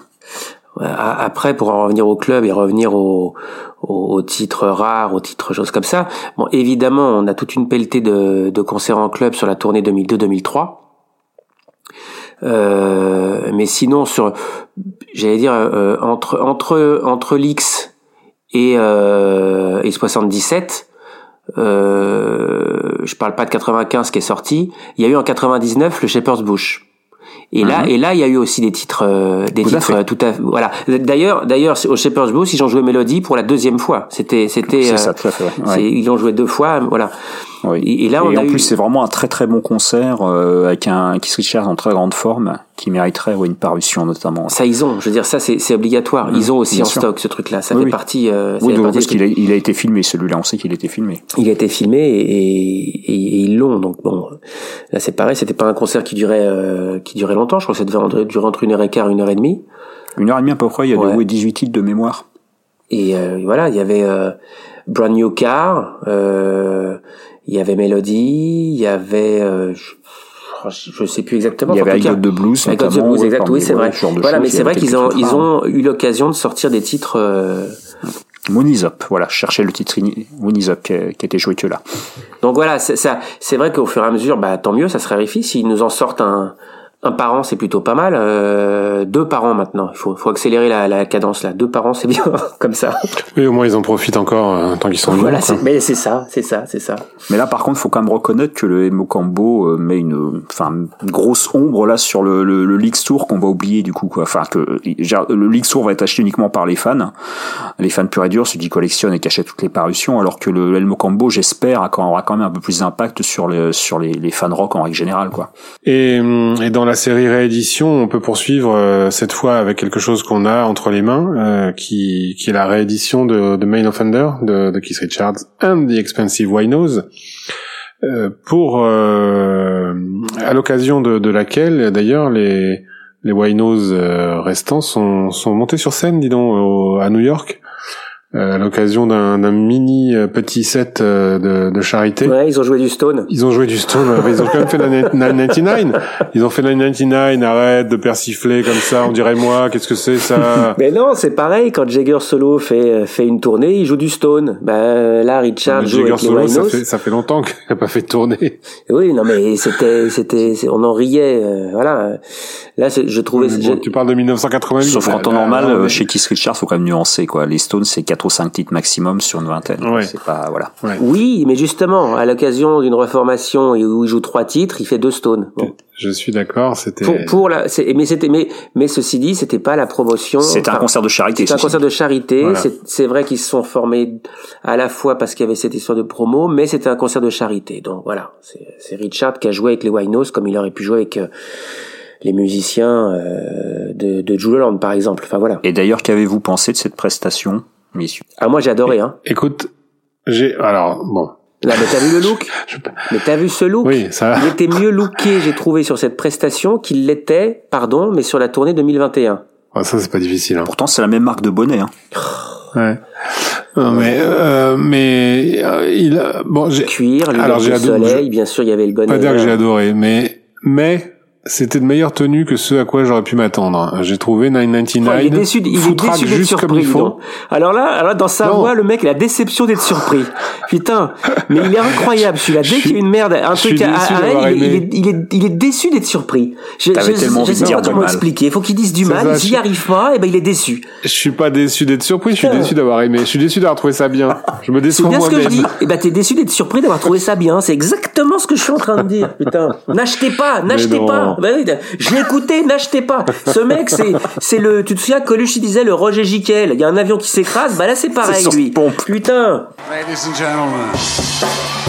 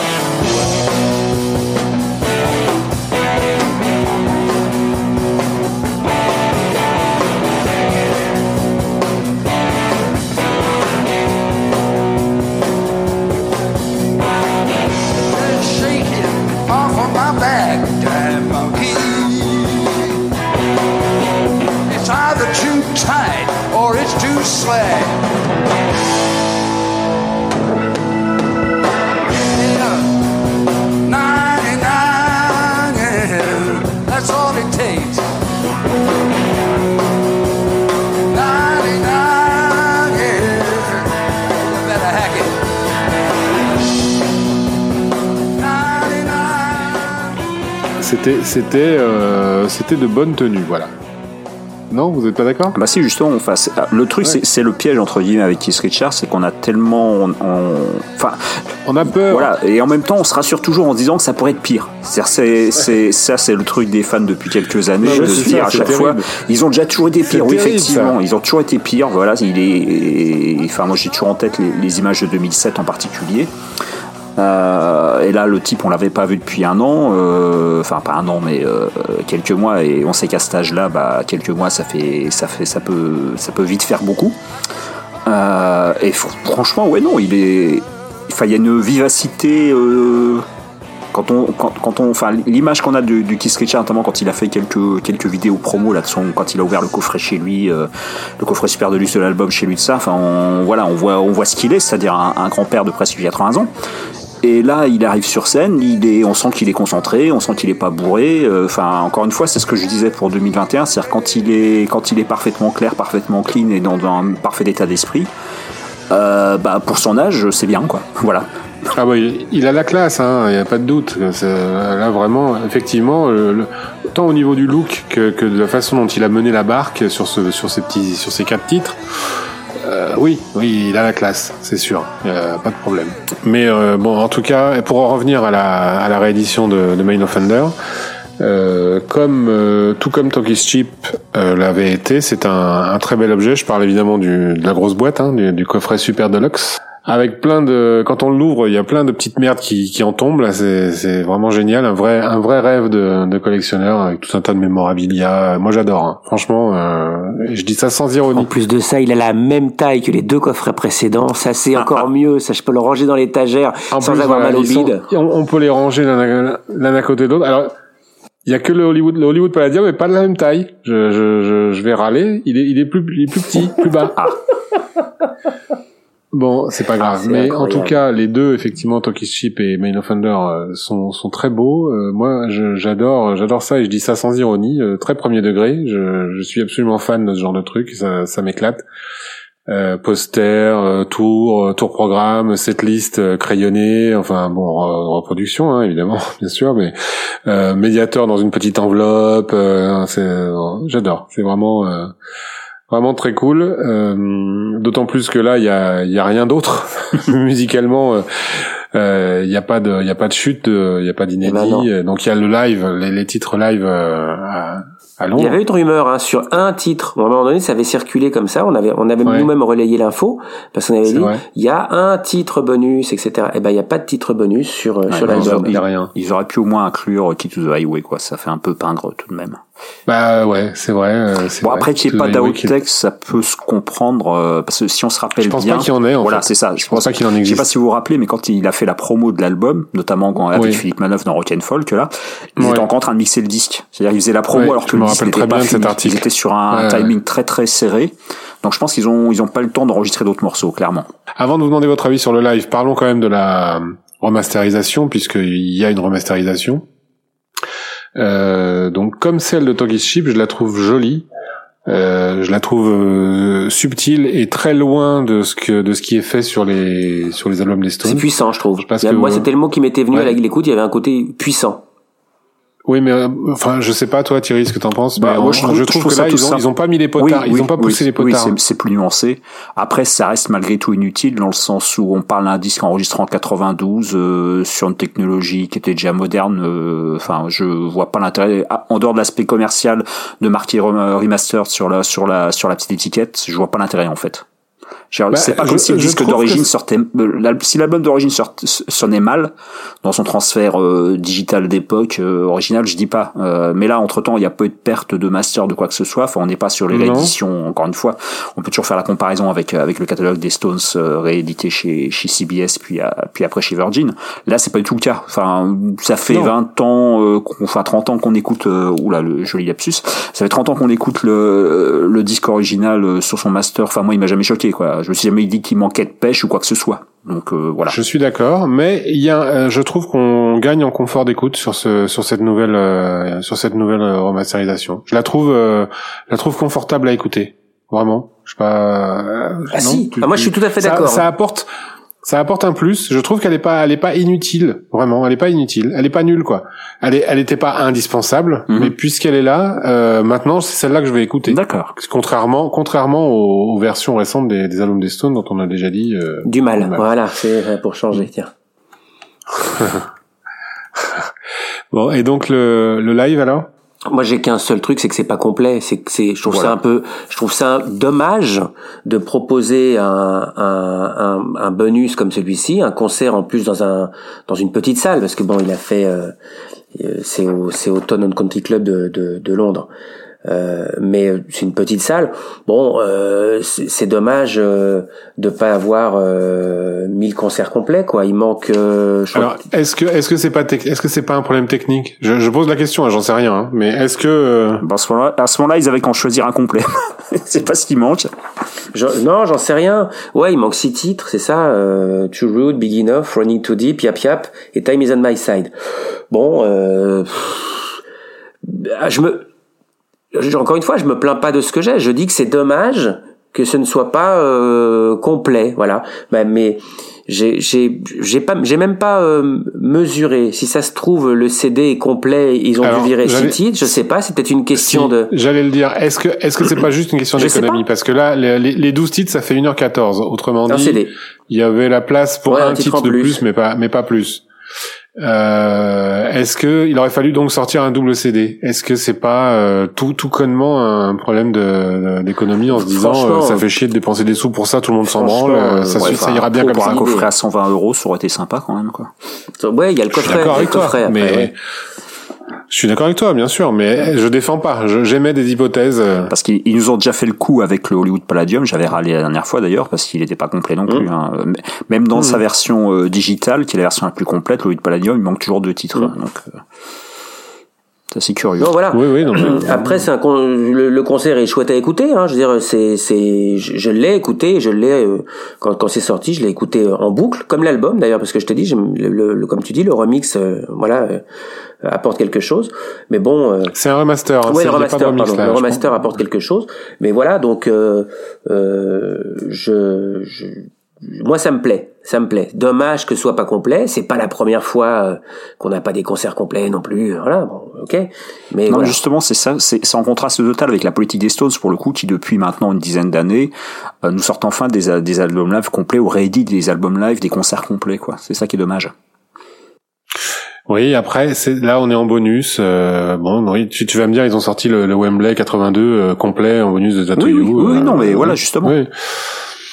Oui, oui, non, mais je, je suis d'accord, je suis d'accord. Je, je, je sais pas pourquoi. J'émettais euh, des hypothèses comme ça. Est-ce que c'est c'est soit un problème technique, soit un problème d'avarice euh, Ouais. Je ne sais pas. Euh, euh, ça me paraît les deux options les plus probables, les plus possibles, les plus plausibles, on va dire. Mais après, je, je n'en sais rien en fait. En vrai, j'en sais rien. Donc, euh, bon, Et si- moi, j'ai envie d'en dire du mal, en tout cas, euh, de, ce- de ce live. Ouais, ouais. Bah, déjà, première Ah, chose, c'est le mix. vois, y a pas que moi. Il y a le mix déjà qui va pas. Euh, les guitares sont, les canaux des guitares sont inversés. Euh, Il y a un truc qui colle pas. Enfin, non, mais il y a pas que ça, parce que le problème, c'est que si tu retournes le casque, une coup de dos, j'en sais rien. Moi, Si tu- si tu retournes le casque, Si tu- non, mais si tu retournes le casque, il devient gaucher. Voilà. C'est pas possible. Non, puis si tu retournes le casque, t'auras le, t'auras le clavier qui sera plus du bon côté, justement. C'est vraiment, là, il y a vraiment une erreur de mixage, pour le coup. Parce que le clavier, normalement, du côté de Waddy Wachtel, enfin, par rapport à la répartition de scène, et par rapport aux répartitions sur les autres albums live. Euh, donc, il y a le fait, évidemment, donc, que le, la prestation soit pas complète. Euh, si on l'écoute vraiment, il y a des morceaux, notamment Take It So Hard, on sent que c'est pas, c'est très loin d'être la meilleure prestation. Hein. C'est, il y a même quelques petits flottements. J'ai même l'impression au début qu'ils doivent avoir un problème de retour parce qu'il y a des petits problèmes de synchronisation dans le jeu. Enfin, on est très très loin d'une prestation comme celle de Boston 93, par exemple. Et là où ça me tue, en fait, c'est que quand ils ont fait paraître la, donc je sais plus quel morceau c'était pour la, la vidéo de promo, donc la vidéo euh, lyrics machin là comme ils font pour maintenant sur les réseaux sociaux à chaque fois qu'ils sortent un, ils annoncent une nouveauté. Il y avait des extraits vidéo de la de, de- du concert de Boston, donc Boston 93, donc c'est un concert qui a été enregistré, euh, filmé par la télé japonaise, qui était donc qui était qui, avait- qui été diffusé à la télé japonaise, mais quelques semaines plus tard. C'est-à-dire qu'ils ont le temps de le monter. Enfin, c'est pas justement à, à- à contrario par exemple du, du HBO dont on parlait tout à l'heure de 2003 des Stones. Là, c'est vraiment un truc qui a été euh, enregistré, filmé, monté et ensuite diffusé à la télé. Donc, on a vraiment un produit fini, parfait. Euh, pour moi, ça aurait été sympa qu'ils nous mettent ce genre de choses, quoi. Euh, on a, plusieurs concerts qui ont été diffusés lors de cette tournée, donc on se retrouve avec des bootlegs euh, dont le contenu est plus complet que là ce qu'on nous sort dans ce coffret de luxe.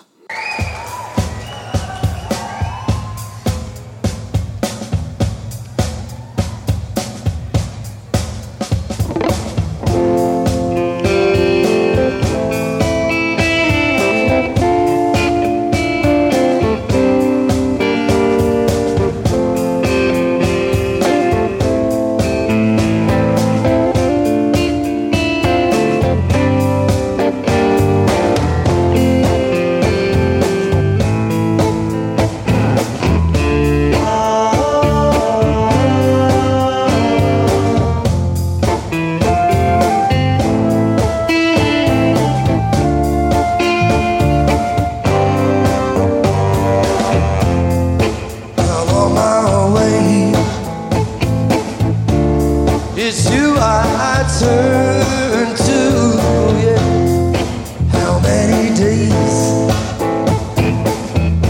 have I to love you?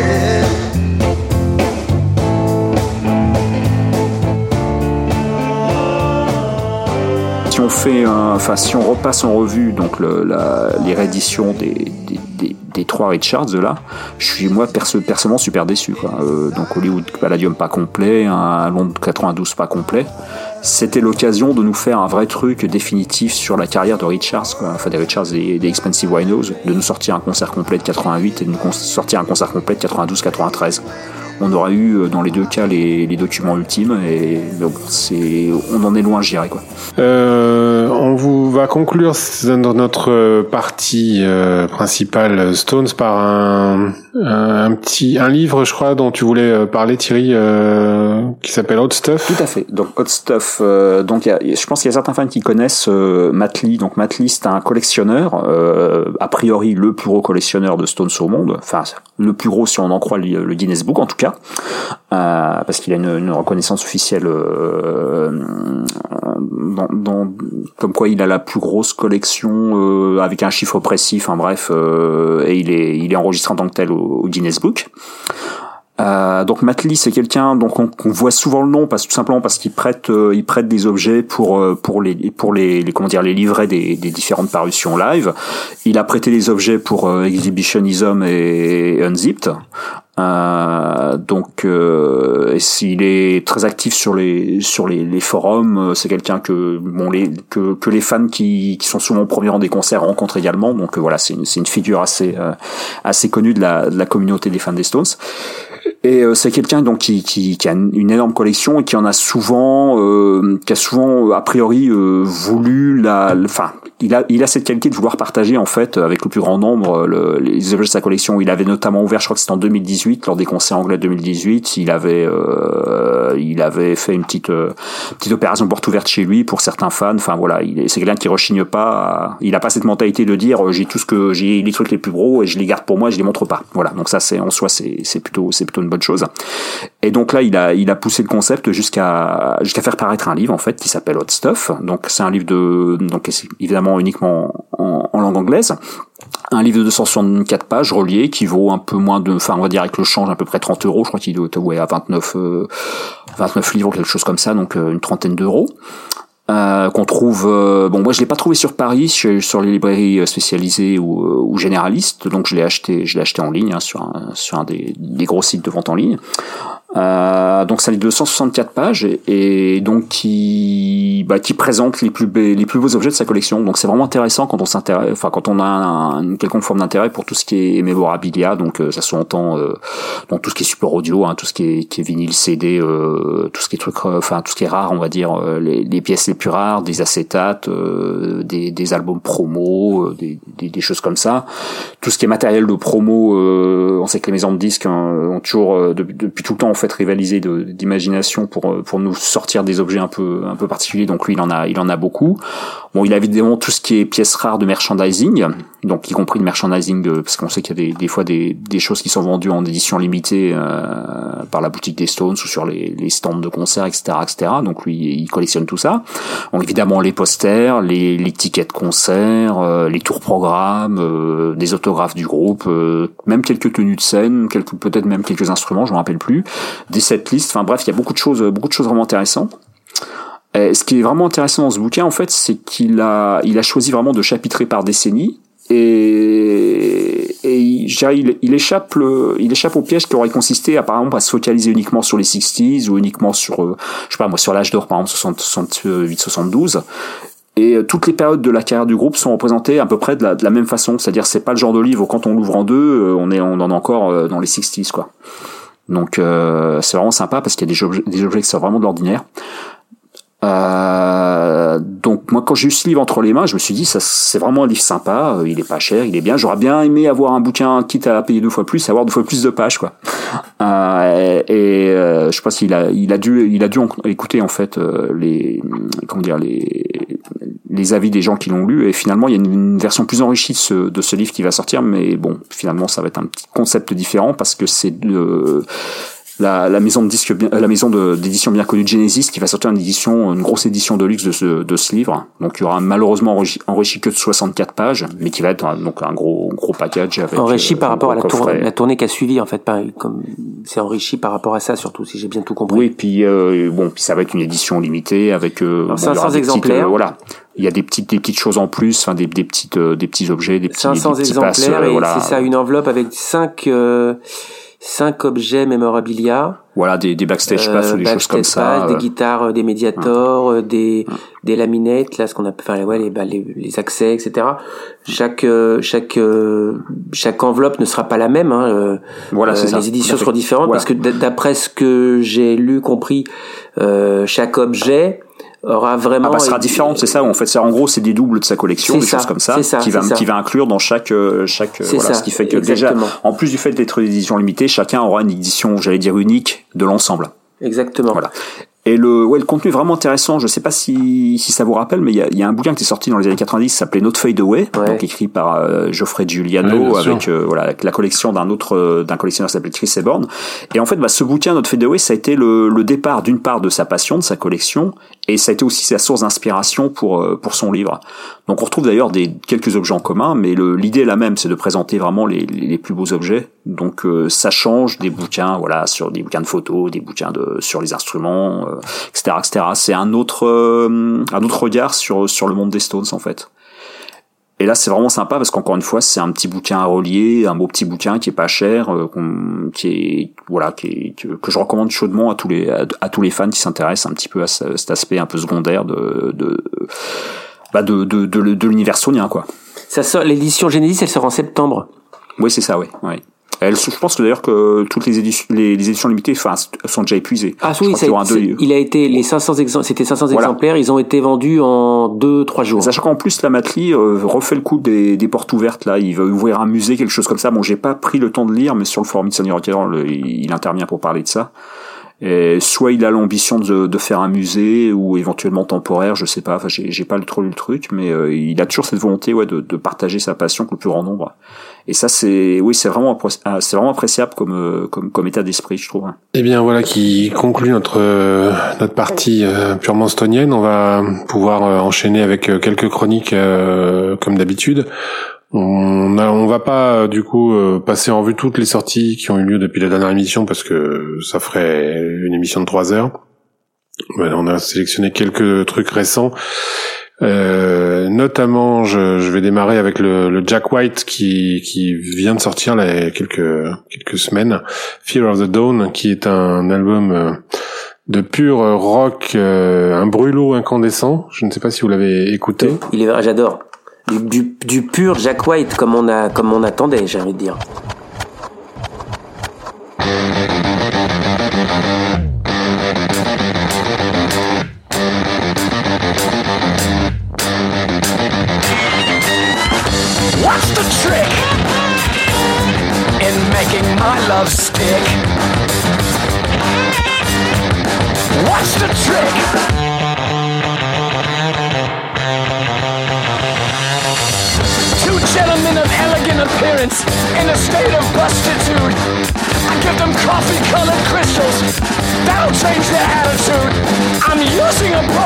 Compression for my inappropriate confessions for someone I guess whom I needed more. I don't even know what I'm doing it for.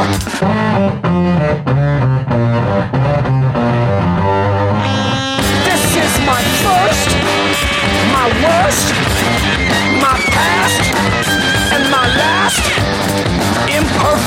effort. 100 insults left on my windshield in the morning. Release my beast, cause the rain never came and washed them away. Et l'album, c'est un numéro 1 sur. euh, Il y a un deuxième album qui est prévu euh, prochainement, là, il- un peu, la, un peu la suite. quoi. Oui, oui, cet été, je crois. Ouais, dans, dans la foulée, là. euh, ouais. Donc euh, voilà, euh, recommandé euh, chaudement euh, pour euh, pour euh, réchauffer les, les oreilles. Euh, on enchaîne, David, avec un album des Dirty Knobs. Le groupe de, de Mick Campbell, Mick Campbell qui était le, enfin qui, qui jouait avec l'Heartbreaker, Tom Petty. On a déjà parlé de Mick Campbell euh, précédemment parce que c'est son deuxième album. Le premier album s'appelait euh, Reckless Abandon, c'était sorti en 2020. Bah moi je, je récidive quoi, j'accroche toujours.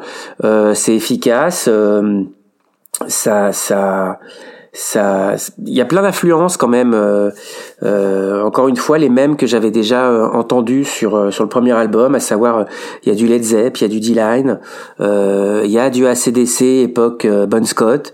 Enfin, ça ça joue bien. C'est les les les, les il fait partie des musiciens qui entouraient Tom Petty, c'est pas n'importe qui non plus. Je parle de Tom Petty donc et il y a quelques invités là, sur sur cet album. Par exemple, euh, euh, Ian Hunter, qui était de Mod the Hoople, le, le, le qui, qui avait qui avait eu un hit dans les années 70 euh, écrit par Bowie, All the Young Dudes, par exemple, bien voilà, n'est-ce Mhm. pas? Euh, Non, j'ai voilà, j'ai rien à ajouter. Euh, franchement, j'ai- j'ai- j'avais accroché au premier album et je trouve celui-ci meilleur. Voilà. Donc les, les, les Dirty Knobs, ça s'appelle le groupe de, de Mick Campbell et cet album s'appelle External Combustion. Combustion, voilà.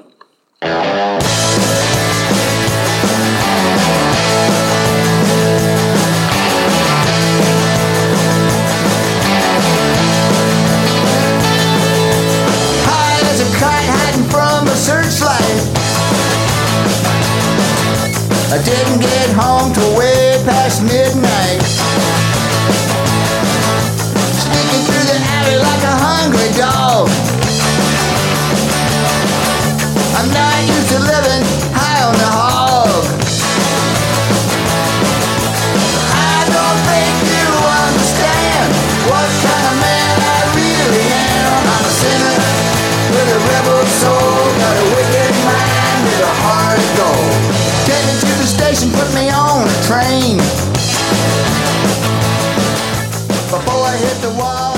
Thierry, toi, tu voulais revenir sur quelque chose qui est sorti euh, bon l'année dernière, Ouais. mais dont on n'a pas parlé et qui méritait euh, qu'on en parle quand même un petit je peu. voulais d'abord dire qu'il n'y a pas de Neil Young ce mois-ci. hein.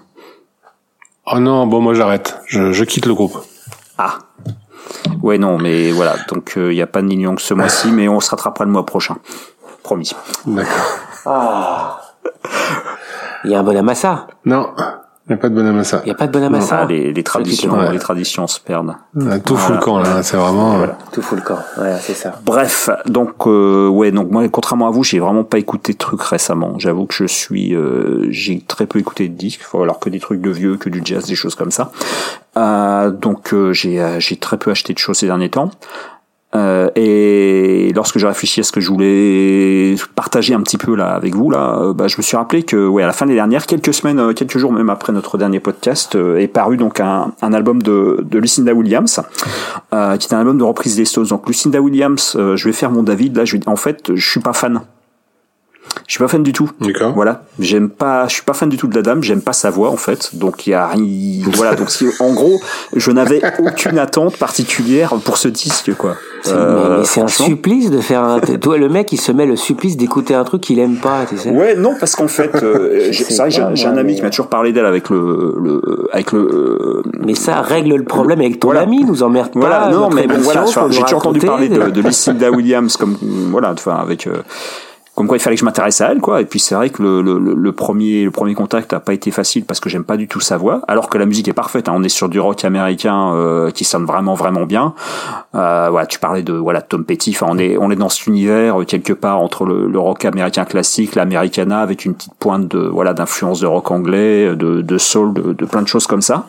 Donc ça, voilà, c'est très, très, comment dire, très analogique justement là pour en venir un peu. euh, Enfin, ça, ça, ça sonne, ça sonne vrai quoi. Ça sonne, ça sonne brut, ça sonne vraiment bien. Euh, et donc j'ai écouté cet album euh, de reprise des Stones. Alors faut savoir que Lucinda Williams pendant la, la crise sanitaire, donc comme elle était comme tous les musiciens, bah, elle pouvait pas tourner, donc elle s'est amusée un peu à faire, à faire avec son groupe des, des disques un peu à la maison comme ça.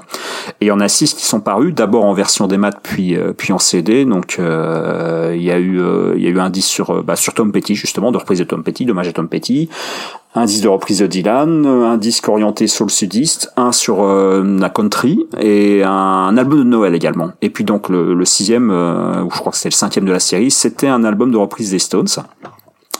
Euh, donc sur ce disque, elle nous propose euh, 16 titres, euh, 16 reprises, donc de, de titres des Stones. En gros, ça va de 65 à 74, donc elle reste dans le dans le classique, on va dire.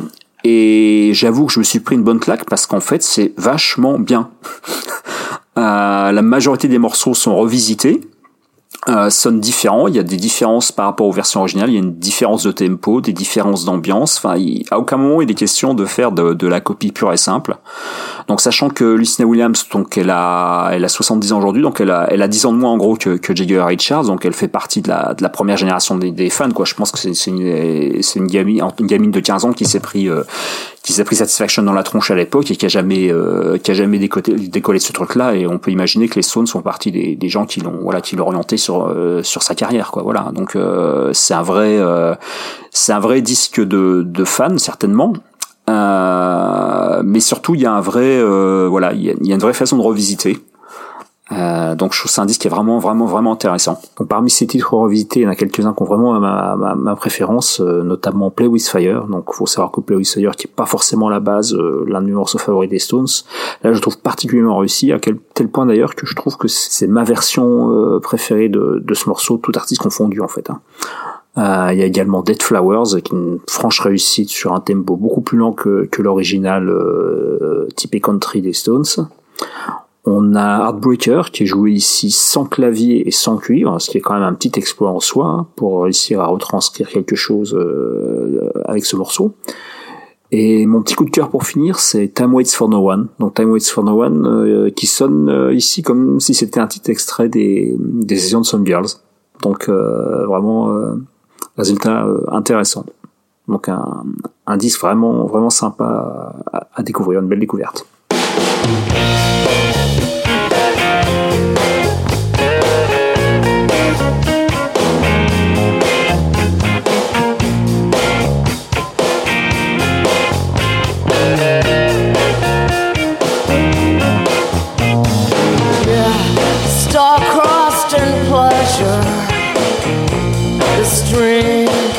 Flows on by.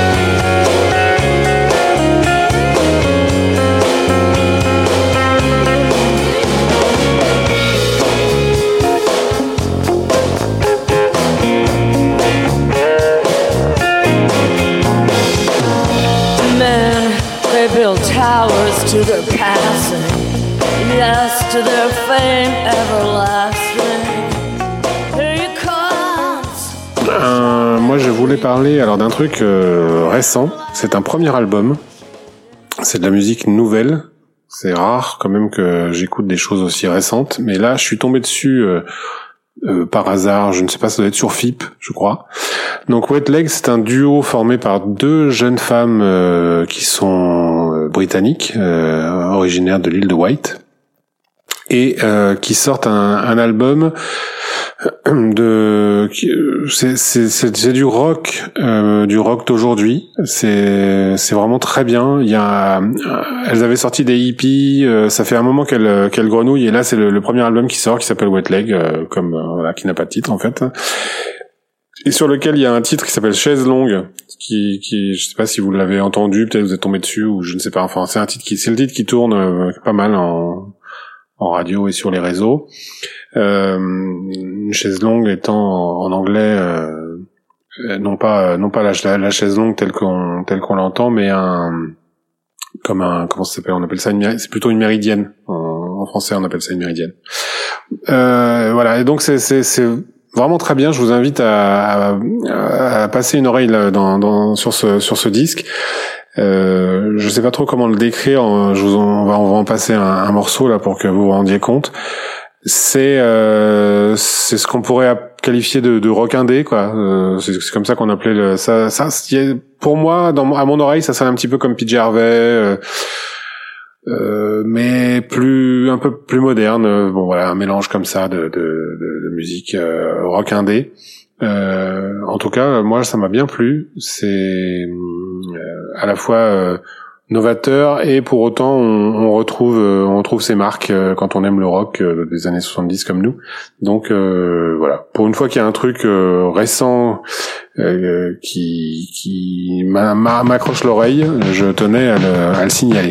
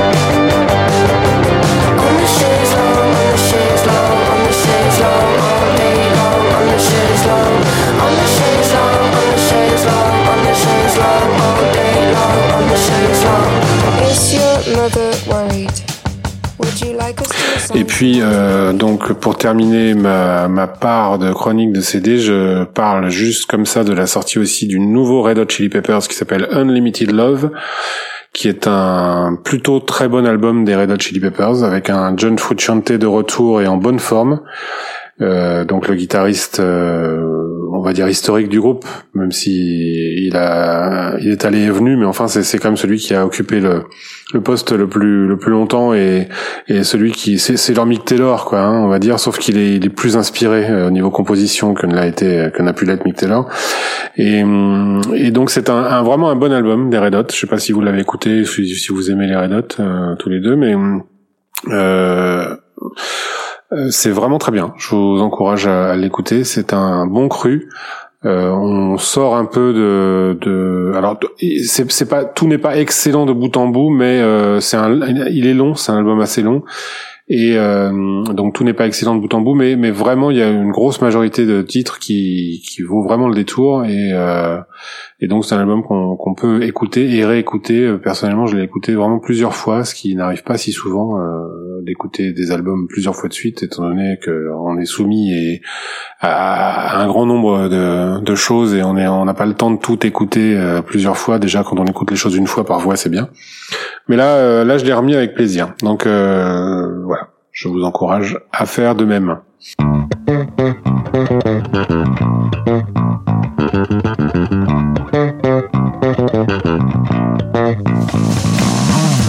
Looking back at the years gone by when the message changed my life. Heavy Methodist was dead, well, and the rappers gave their life, but I don't know who was looking out for anyone like me and you. Or maybe it was Susie Sue. Day to day with the way we play, well, everybody needs to eat. Girl, it's gone in the front door too. Well, I guess we move our feet, and I don't know why. The color of your eyes was stolen from the sky. And earthquakes never need to lie. Aquatic mountain is waiting for you. Aquatic mountain is waiting for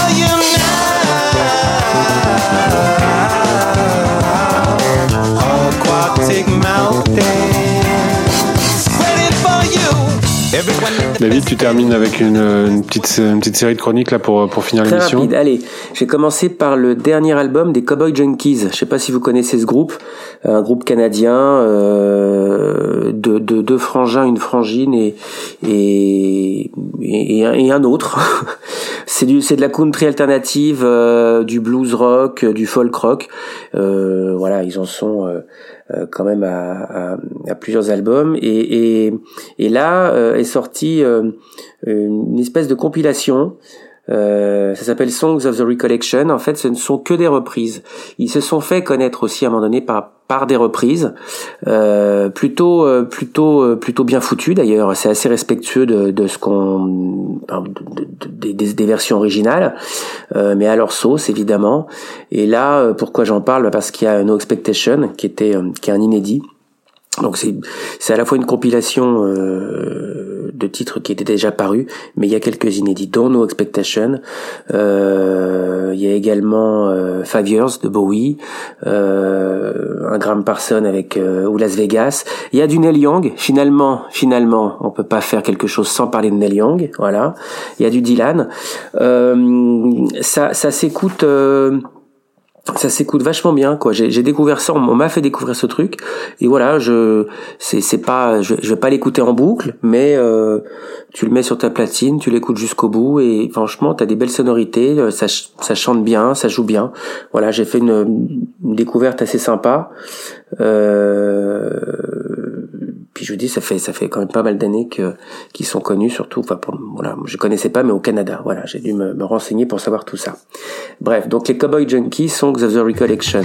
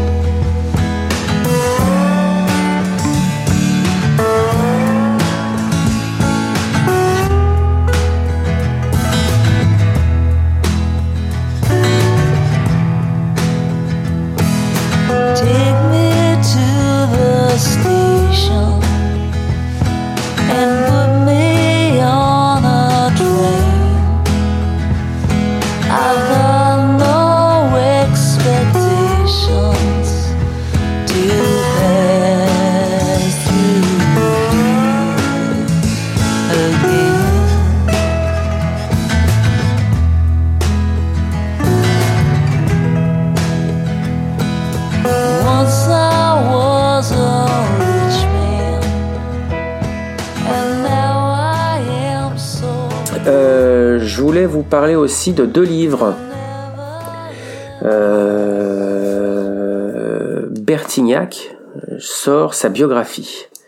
Jolie petite histoire. Il a, il est, il est, il commence à se faire vieux l'ami, euh, l'ami Louis. Hein. Je sais pas si vous l'avez vu récemment en télé, euh, justement pour la, pour Si. la, la promo de cette biographie. Ah, c'est vrai que euh, ça y est là, là il a, il a passé un cap encore. Hein. Mais moi, j'aime toujours, euh, toujours ce qu'il fait. J'ai été déçu une fois. Tu te souviens, on avait parlé de cet album qui s'appelait Origine, qui était un Oui. album de reprise façon France, enfin traduit en français. C'était pas, c'était pas extraordinaire. Non, c'est moins qu'on puisse Non. dire. Enfin là, voilà, là il sort sa biographie. C'est écrit en, en collaboration avec, euh, enfin en tout cas c'est c'est pas précisé sur la couve, mais enfin à l'intérieur on, on voit que Guy Carlier a, a, a écrit. Euh, c'est assez franc en fait, je trouve. Pour tout vous dire, je l'ai reçu hier. Euh, ça fait euh, presque 400 pages et, j'ai dévoré euh, les, plus de la moitié en, en une partie de la nuit et un peu ce matin. Parce que parce qu'au fur et à mesure euh, bah, que tu dis tu vas t'arrêter là puis tu vas t'arrêter là et en fait tu as toujours envie d'en lire un peu plus. Quand c'est une biographie je trouve que quand voilà c'est c'est ça veut dire que c'est bien écrit en fait. Ça te donne envie de continuer d'aller au bout du truc. En plus de ça évidemment euh, pourquoi euh, pourquoi on- pourquoi je me suis intéressé à vouloir lire du Bertignac? Bah parce que euh, il est comme nous hein, un grand fan un grand fan des Stones et euh, ça a toujours été. Il s'en est jamais caché euh, depuis euh, depuis le début de sa carrière. Euh, c'est une biographie qui est, qui est vraiment je trouve honnête. Je suis pas là, je le connais pas assez pour vous dire si c'est pour tout vérifier en tout cas. Mais en quatrième de couve, il parle vraiment, il dit voilà, vous allez avoir sexe, drogue et rock'n'roll. Bon bah, il parle, de, il parle de tout. Euh, ça démarre comment un gamin de, de- un gamin qui est brillant à l'école, euh, destiné à une carrière de médecine, parce que en tout cas c'est le souhait de ses parents, euh, bah, se retrouve dans la musique, dans la drogue. euh, il raconte comment il est venu à la guitare, comment il est tombé dans la drogue, comment il en est sorti. Ses débuts avec Higelin, puisque c'est c'est c'est un peu par hasard euh, aussi qu'il a démarré avec Higelin et qu'Higelin l'a l'a pris avec lui euh, d'abord pour euh, pour une tournée et ensuite pour un pour un album. Après euh, après avec Higelin quand il est parti, il a fait sa carrière avec un, bout de carrière avec Checking Street, un groupe euh, enfin français qui était connu à l'époque mais qui est pas voilà, c'est pas ça n'a pas eu la notoriété de téléphone, évidemment. Il parle de Corinne, sa rencontre, ça avec Corinne, qui a été quand même l'amour de sa vie pendant pendant un, long moment, et, et, et sa séparation. Euh, alors tout ça, ce que je viens de raconter, c'est raconté dans une partie qui s'appelle le livre 1. C'est euh, euh, il appelle ça avant, voilà. Donc euh, il raconte tout ça, ses carrières avant téléphone, euh, sa vie, son enfance, euh, euh, sa famille. Et, ça fait déjà plus de 100 pages et les chapitres sont très parlants. C'est pour ça que je vais vous en parler. Je vais vous donner les titres des chapitres. Il y a Family's Little Helper avec Father's Little Helper et Mother's Little Helper. Il y a un chapitre qui s'appelle You Can't Always Get What You Want. Un chapitre qui s'appelle Beggar's Banquet. Un autre Dear Doctor. Un autre Midnight Rambler. Un autre Jean-Louis Connection. Un autre Richard Can You Knocking. Corinne Love in Vain. Higelin Sympathy for the Devil et ça se termine par Sister Morphine. Bon voilà, déjà enfin, le ton est donné. Je sais pas ce que vous en A-t-il pensez mais chercher tout ça eh oui, non mais voilà, le ton est donné si tu veux. C'est c'est évidemment le livre 2 euh, les pages qui suivent c'est euh, bah, c'est le bloc téléphone, c'est le bloc téléphone, c'est l'histoire du groupe, du concert américain euh, jusqu'à la séparation en 87. Euh, il parle pas de live là forcément euh, il parle de tournée en général mais on parle pas de live là dans cette partie là il, il, s'attelle à, l'enregistrement des albums album par album et, avec les tensions et avec les histoires et avec hein. et évidemment euh, euh, à l'enregistrement du premier album bah, il, il raconte euh, les sessions de, de Pathé Marconi où le groupe Téléphone a rencontré euh, les Stones, qui enregistraient à l'époque, et, et l'histoire qu'il raconte là est fidèle à ce qu'il nous avait raconté. Si vous vous souvenez, en 99, on a eu la chance de l'interviewer pour Stone News. Il nous avait déjà raconté euh, euh, bah, la rencontre, les, les, les studios. Bah là, voilà, c'est, vraiment fidèle à, à tout ça. hein. Ça, ça prouve qu'il, qu'il, qu'il nous a pas, euh, il nous a pas menti et, et ça continue. Euh, le bordel en studio, quand ils ont joué sur les instruments euh, des, des Stones, euh, qu'ils ont qu'ils ont bouffé dans leur frigo, voilà. Ronnie qui avait du mal à, à tenir la route parce qu'il était un peu un peu camé déjà, enfin toujours, enfin comment on dit, Ronnie quoi, voilà. Et puis le livre euh, le livre euh, 3, bah, c'est l'après téléphone, sa carrière solo, euh, euh, tout ce qui s'est suivi de la de la séparation, euh, sa production de de de- d'albums de, Corinne, euh, Carla Bruni, euh, euh, ses participations télé aux émissions The Voice, etc. Sa famille à lui avec ses enfants parce qu'il a été papa sur le tard. Voilà donc. C'est, c'est franchement c'est, c'est bien écrit. Je l'ai dévoré le truc. Hein. Euh, J'ai, je dis, j'ai, euh, eu hier et, et déjà euh, très très bien entamé pour pour les pour les 300 presque 400 pages. Donc ça s'appelle Jolie petite histoire. Et un autre livre, alors qui s'appelle Ragamuffin Tale, écrit par un certain Charlie Weber. Je sais pas si le nom vous dit quelque chose, mais Charlie Weber euh, est l'un des gamins photographiés par Dominique Tarlet, qui était donc à la Villa Nelcotte.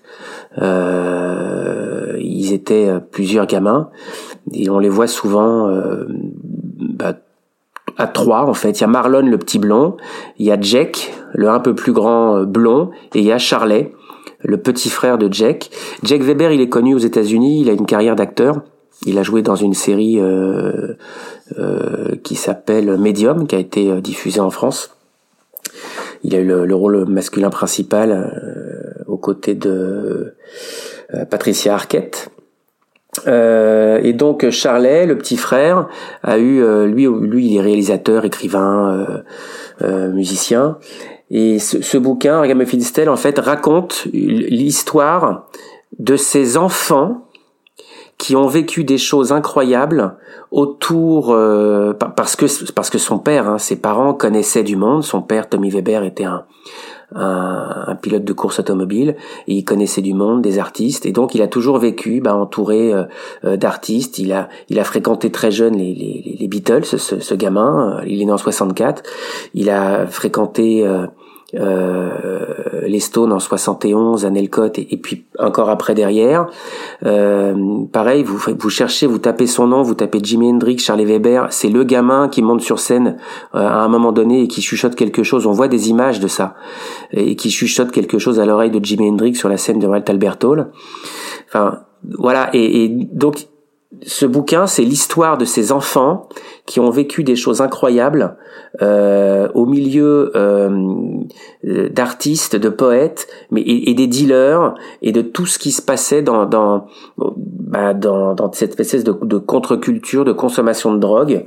Euh, c'est un bouquin qui, qui parle de, de, de bah, en 64 sa naissance jusqu'à euh, la fin euh, des années 90 donc euh, voilà jusqu'à moins de ses 30 ans quoi. Euh, ça- il y a la partie très très jeune et très ado. Voilà il est, il est trimballé euh, à droite, à gauche, euh, il suit les parents, il fait, il raconte ou il fait la mule euh, euh, pour passer de la drogue à un moment donné, parce qu'évidemment, voilà, il y a, un, y a un passage sur la sur la sur la villa Nelcott euh, et son séjour à la villa Nelcott, donc avec son souvenir de gamin, encore une fois, hein, il y a Nelcott, il a 7 ans entre 6 et 7 ans. Donc avec son souvenir de gamin, en dehors des, des, des choses qui se passaient, euh, aller faire, aller au zoo avec Kiff et, et les autres, euh, voilà. Mais euh, euh, faire euh, faire la mule pour passer un cadeau à Mick Jagger pour son mariage avec Bianca à Saint-Tropez. Bon, c'est pas, bah voilà, c'est c'est bah, pas commun quand même comme comme aventure. Et puis, euh, et puis par la suite, euh, euh, quand quand les quand bah, qu'ils ont quitté le code tous, bah, il a suivi lui en Suisse et par la suite en en, en, en Suisse euh, fréquenté euh, euh, Timothy Leary qui était le le le, bah, le, le roi du LSD. Enfin voilà, c'est c'est pas voilà pour des gamins en fait, c'est vrai que c'est des vies euh, qui démarrent euh, particulièrement, je sais pas si on peut dire mal ou en tout cas euh, pas forcément euh, c'est pas forcément euh, très optimiste pour la suite. Et, et que ça, sort du cadre. ça sort quoi. du cadre, mais effectivement, et je trouve ça intéressant d'avoir ce témoignage. Alors, évidemment, je l'ai eu dans les mains parce que euh, parce que euh, il y y a un petit bout sur Nelcott, il y a un chapitre sur Nelcott, il y a un chapitre où, où il va parler de Mick, il va parler de Keith, il va parler de Ronnie, il va expliquer euh, pas de, pas de Ronnie, pardon, excusez-moi, évidemment, il va parler de Taylor. Il va il va expliquer qu'avec son père, bah voilà, en voiture, ils allaient chez l'un, ils allaient chez les autres, et voilà, donc il a fréquenté un peu tout ça. Et lui, avec son regard de gamin de 6-7 ans, quoi. Euh, à la, à la lecture de, de, de, de ce livre, en anglais, hein, c'est, et c'est publié par Amazon en fait. Vous pouvez l'avoir sur Amazon, c'est publié par Amazon. C'est, imprimé par Amazon. Euh, à la lecture de ce bouquin, je me suis même posé la question, je me dis finalement, et- Charlet Weber n'est, n'est pas connu du grand public. Nous, moi, je ne connaissais pas avant, voilà. Euh, mais si Marlon faisait la même chose, peut-être que euh, ça intéresserait plus de monde, mais en tout cas, les histoires seraient vraisemblablement très similaires, voire, voire pire en fait pour certains trucs, parce que les voilà. Et donc voilà, c'est vraiment pour, euh, c'est, ça parle de, enfin, ça parle de contre-culture, ça parle de, de, de, de, de l'enfance de ces, de ces, de ces gamins euh, dont les parents étaient des euh, bah, c'est des des baby boomers un peu voilà euh, qui sont nés euh, juste après la guerre euh, et, et qui étaient bah, dans, dans dans cette espèce de de de, de mouvance euh, à la fois hippie, à la fois tout ce que tu veux, mais mélange de drogue, de choses, voilà. Et donc, avec la culture, les poètes, les musiciens, les artistes. euh, Enfin, l'his- l'histoire est, est quand même très particulière, voilà. Mais je trouvais ça intéressant de de, de, de découvrir euh, cette histoire. Et vous savez quoi, les amis? Euh, J'ai envie de vous parler de Neil Young, en fait. Oh putain. On n'aurait pas bah. dû le lancer. Non, tu, tu m'as tu m'as donné envie en fait, David, parce que quand tu, tu, tu parlais donc de la façon dont tu as lu le, le livre de Louis Bertignac, euh, parce qu'il y a quelques mois en fait est sorti euh, le deuxième euh, en version française le deuxième euh, livre de Neil Young. Il y a quelques années, il avait sorti un livre qui s'appelait en anglais Waging Heavy Peace, qui avait été traduit euh, d'une façon fort admirable par une autobiographie, par le le- euh, l'éditeur français. Donc c'était un livre qui était en fait tout sauf- tout sauf une autobiographie parce qu'en fait c'était un journal, euh, une époque où bon, en gros il avait signé un contrat avec une maison d'édition et il était dans une période où il n'avait pas l'inspiration pour écrire des morceaux. Donc tous les matins il écrivait un livre, euh, un chapitre de son livre et euh, c'était un peu un peu le bazar quoi. C'est vrai que j'en avais parlé avec beaucoup de fans et tout le monde était déçu parce que c'était pas une bio, une autobiographie dans le sens euh, comme pouvait l'être euh, Life ou, ou d'autres euh, d'autres ouvrages sortis euh, à la même époque, genre celui de Pete Townsend ou, ou d'autres- artistes. Enfin bref, donc c'était c'était un bouquin qui n'était pas forcément le, le truc idéal et qui donnait pas forcément envie d'y revenir quoi. Surtout pour essayer de découvrir le personnage. Et entre temps, donc Young en 2014 a sorti un deuxième livre qui s'appelle Special Deluxe, donc spécial deluxe en français, qui cette fois-ci a été traduit par un nouvel éditeur encore plus imaginatif par une autobiographie motorisée. Euh, parce qu'en fait c'est un livre qui prend comme prétexte en fait son amour pour les voitures euh, pour raconter plein de choses de sa vie. Et ce qui est assez étonnant, c'est qu'on donc on pourrait croire que c'est un livre sur les sur les voitures. C'est en tout cas comme ça que ça avait été euh, un peu présenté par par certains fans sur les forums, en disant que ça devait certainement pas être intéressant pour parler de musique. Et en fait, c'est tout le contraire parce que le fait que à chaque chapitre, il parle d'une voiture qui euh, qu'il a achetée, enfin qui lui a appartenu à un moment ou à un autre, ça permet de parfaitement chapitrer, de de, de parfaitement ord- ordonner et, et chaque chaque chapitre en fait raconte vraiment des anecdotes bien particulières de sa vie, de sa carrière. Et c'est un livre en fait qui est beaucoup beaucoup plus intéressant que le premier et qui malheureusement sera certainement moins lu parce qu'il y a beaucoup de gens qui, je pense, n'y reviendront pas avec euh, avec la déception du premier quoi. Donc euh, Neil Young, spécial de luxe, une autobiographie motorisée. Euh, c'est sorti chez euh, chez Folk. Donc c'est clairement indispensable pour les fans, mais c'est plus intéressant. Encore une fois, je reviens, je reviens, j'insiste là-dessus. Les gens qui ont été éventuellement déçus par le, la, la pseudo euh, autobiographie de, de Neil Young parue en 2011, je crois, chez, chez Albin Michel. Là, ce, ce nouveau, ce nouvel ouvrage s'appelle Spécial de luxe, une autobiographie motorisée, donc chez, chez and Folk, qui est beaucoup plus intéressante. C'est un, un livre qui est vraiment sympa. Et accessoirement, il est, chaque chapitre est illustré d'un, d'un petit, euh, une petite aquarelle comme ça, dessinée par Neil Young lui-même de, de, de la voiture en question. Donc vraiment un petit, un petit bouquin sympa. Voilà, c'était juste mon petit, mon petit bonus qui n'était pas prévu du tout au programme. Euh, rien d'autre. Donc, bah écoutez, on espère qu'on va reprendre un rythme un peu plus soutenu pour les prochaines émissions. Je pense, vu que la tournée arrive, nous devrions pouvoir euh, refaire une émission euh, probablement, euh, on va dire mi-juin, quelque chose comme ça, quand les, les premières, euh, on aura eu les premières dates européennes. On verra. Enfin, ne nous avançons pas trop, mais on, on va essayer d'être un peu plus régulier Ouais, puis on, on aura écouté le, le Leaks Tour, euh, le Leaks à New York euh, d'ici là. aussi, en plus. Donc euh, voilà, on aura eu tout ça. Euh, bien d'ici là, bien entendu, comme d'habitude, vous pouvez mettre des petites étoiles sur Apple Podcast, euh, sur Spotify. On est disponible également sur Deezer, sur Amazon Music. Euh, le mieux, c'est encore de vous abonner pour être sûr de ne rater aucune émission et pour essayer de nous aider à gagner en visibilité sur le répertoire des podcasts d'Apple, parce que ça compte quand même pour pouvoir gagner quelques auditeurs par-ci par-là. Ça fait toujours plaisir. Bien entendu, nous sommes aussi toujours à l'écoute et à la, à la- nous accueillons toujours avec beaucoup de joie vos, vos remarques et vos mails et vos messages d'encouragement ou de critique euh, ou vos avis euh, sur les choses qui sortent sur les Stones. Euh, Je, on en a reçu quelques-uns et ça nous, ça nous fait toujours plaisir. Et puis, euh, et puis voilà, on vous souhaite euh, quoi Un bon mois d'écoute, de découverte du Elmo Combo et du, du MSG. Euh, et puis on se retrouve la prochaine fois derrière le micro euh, d'ici un, un mois, un mois et demi. À bientôt, salut messieurs. Salut. Salut David, salut David.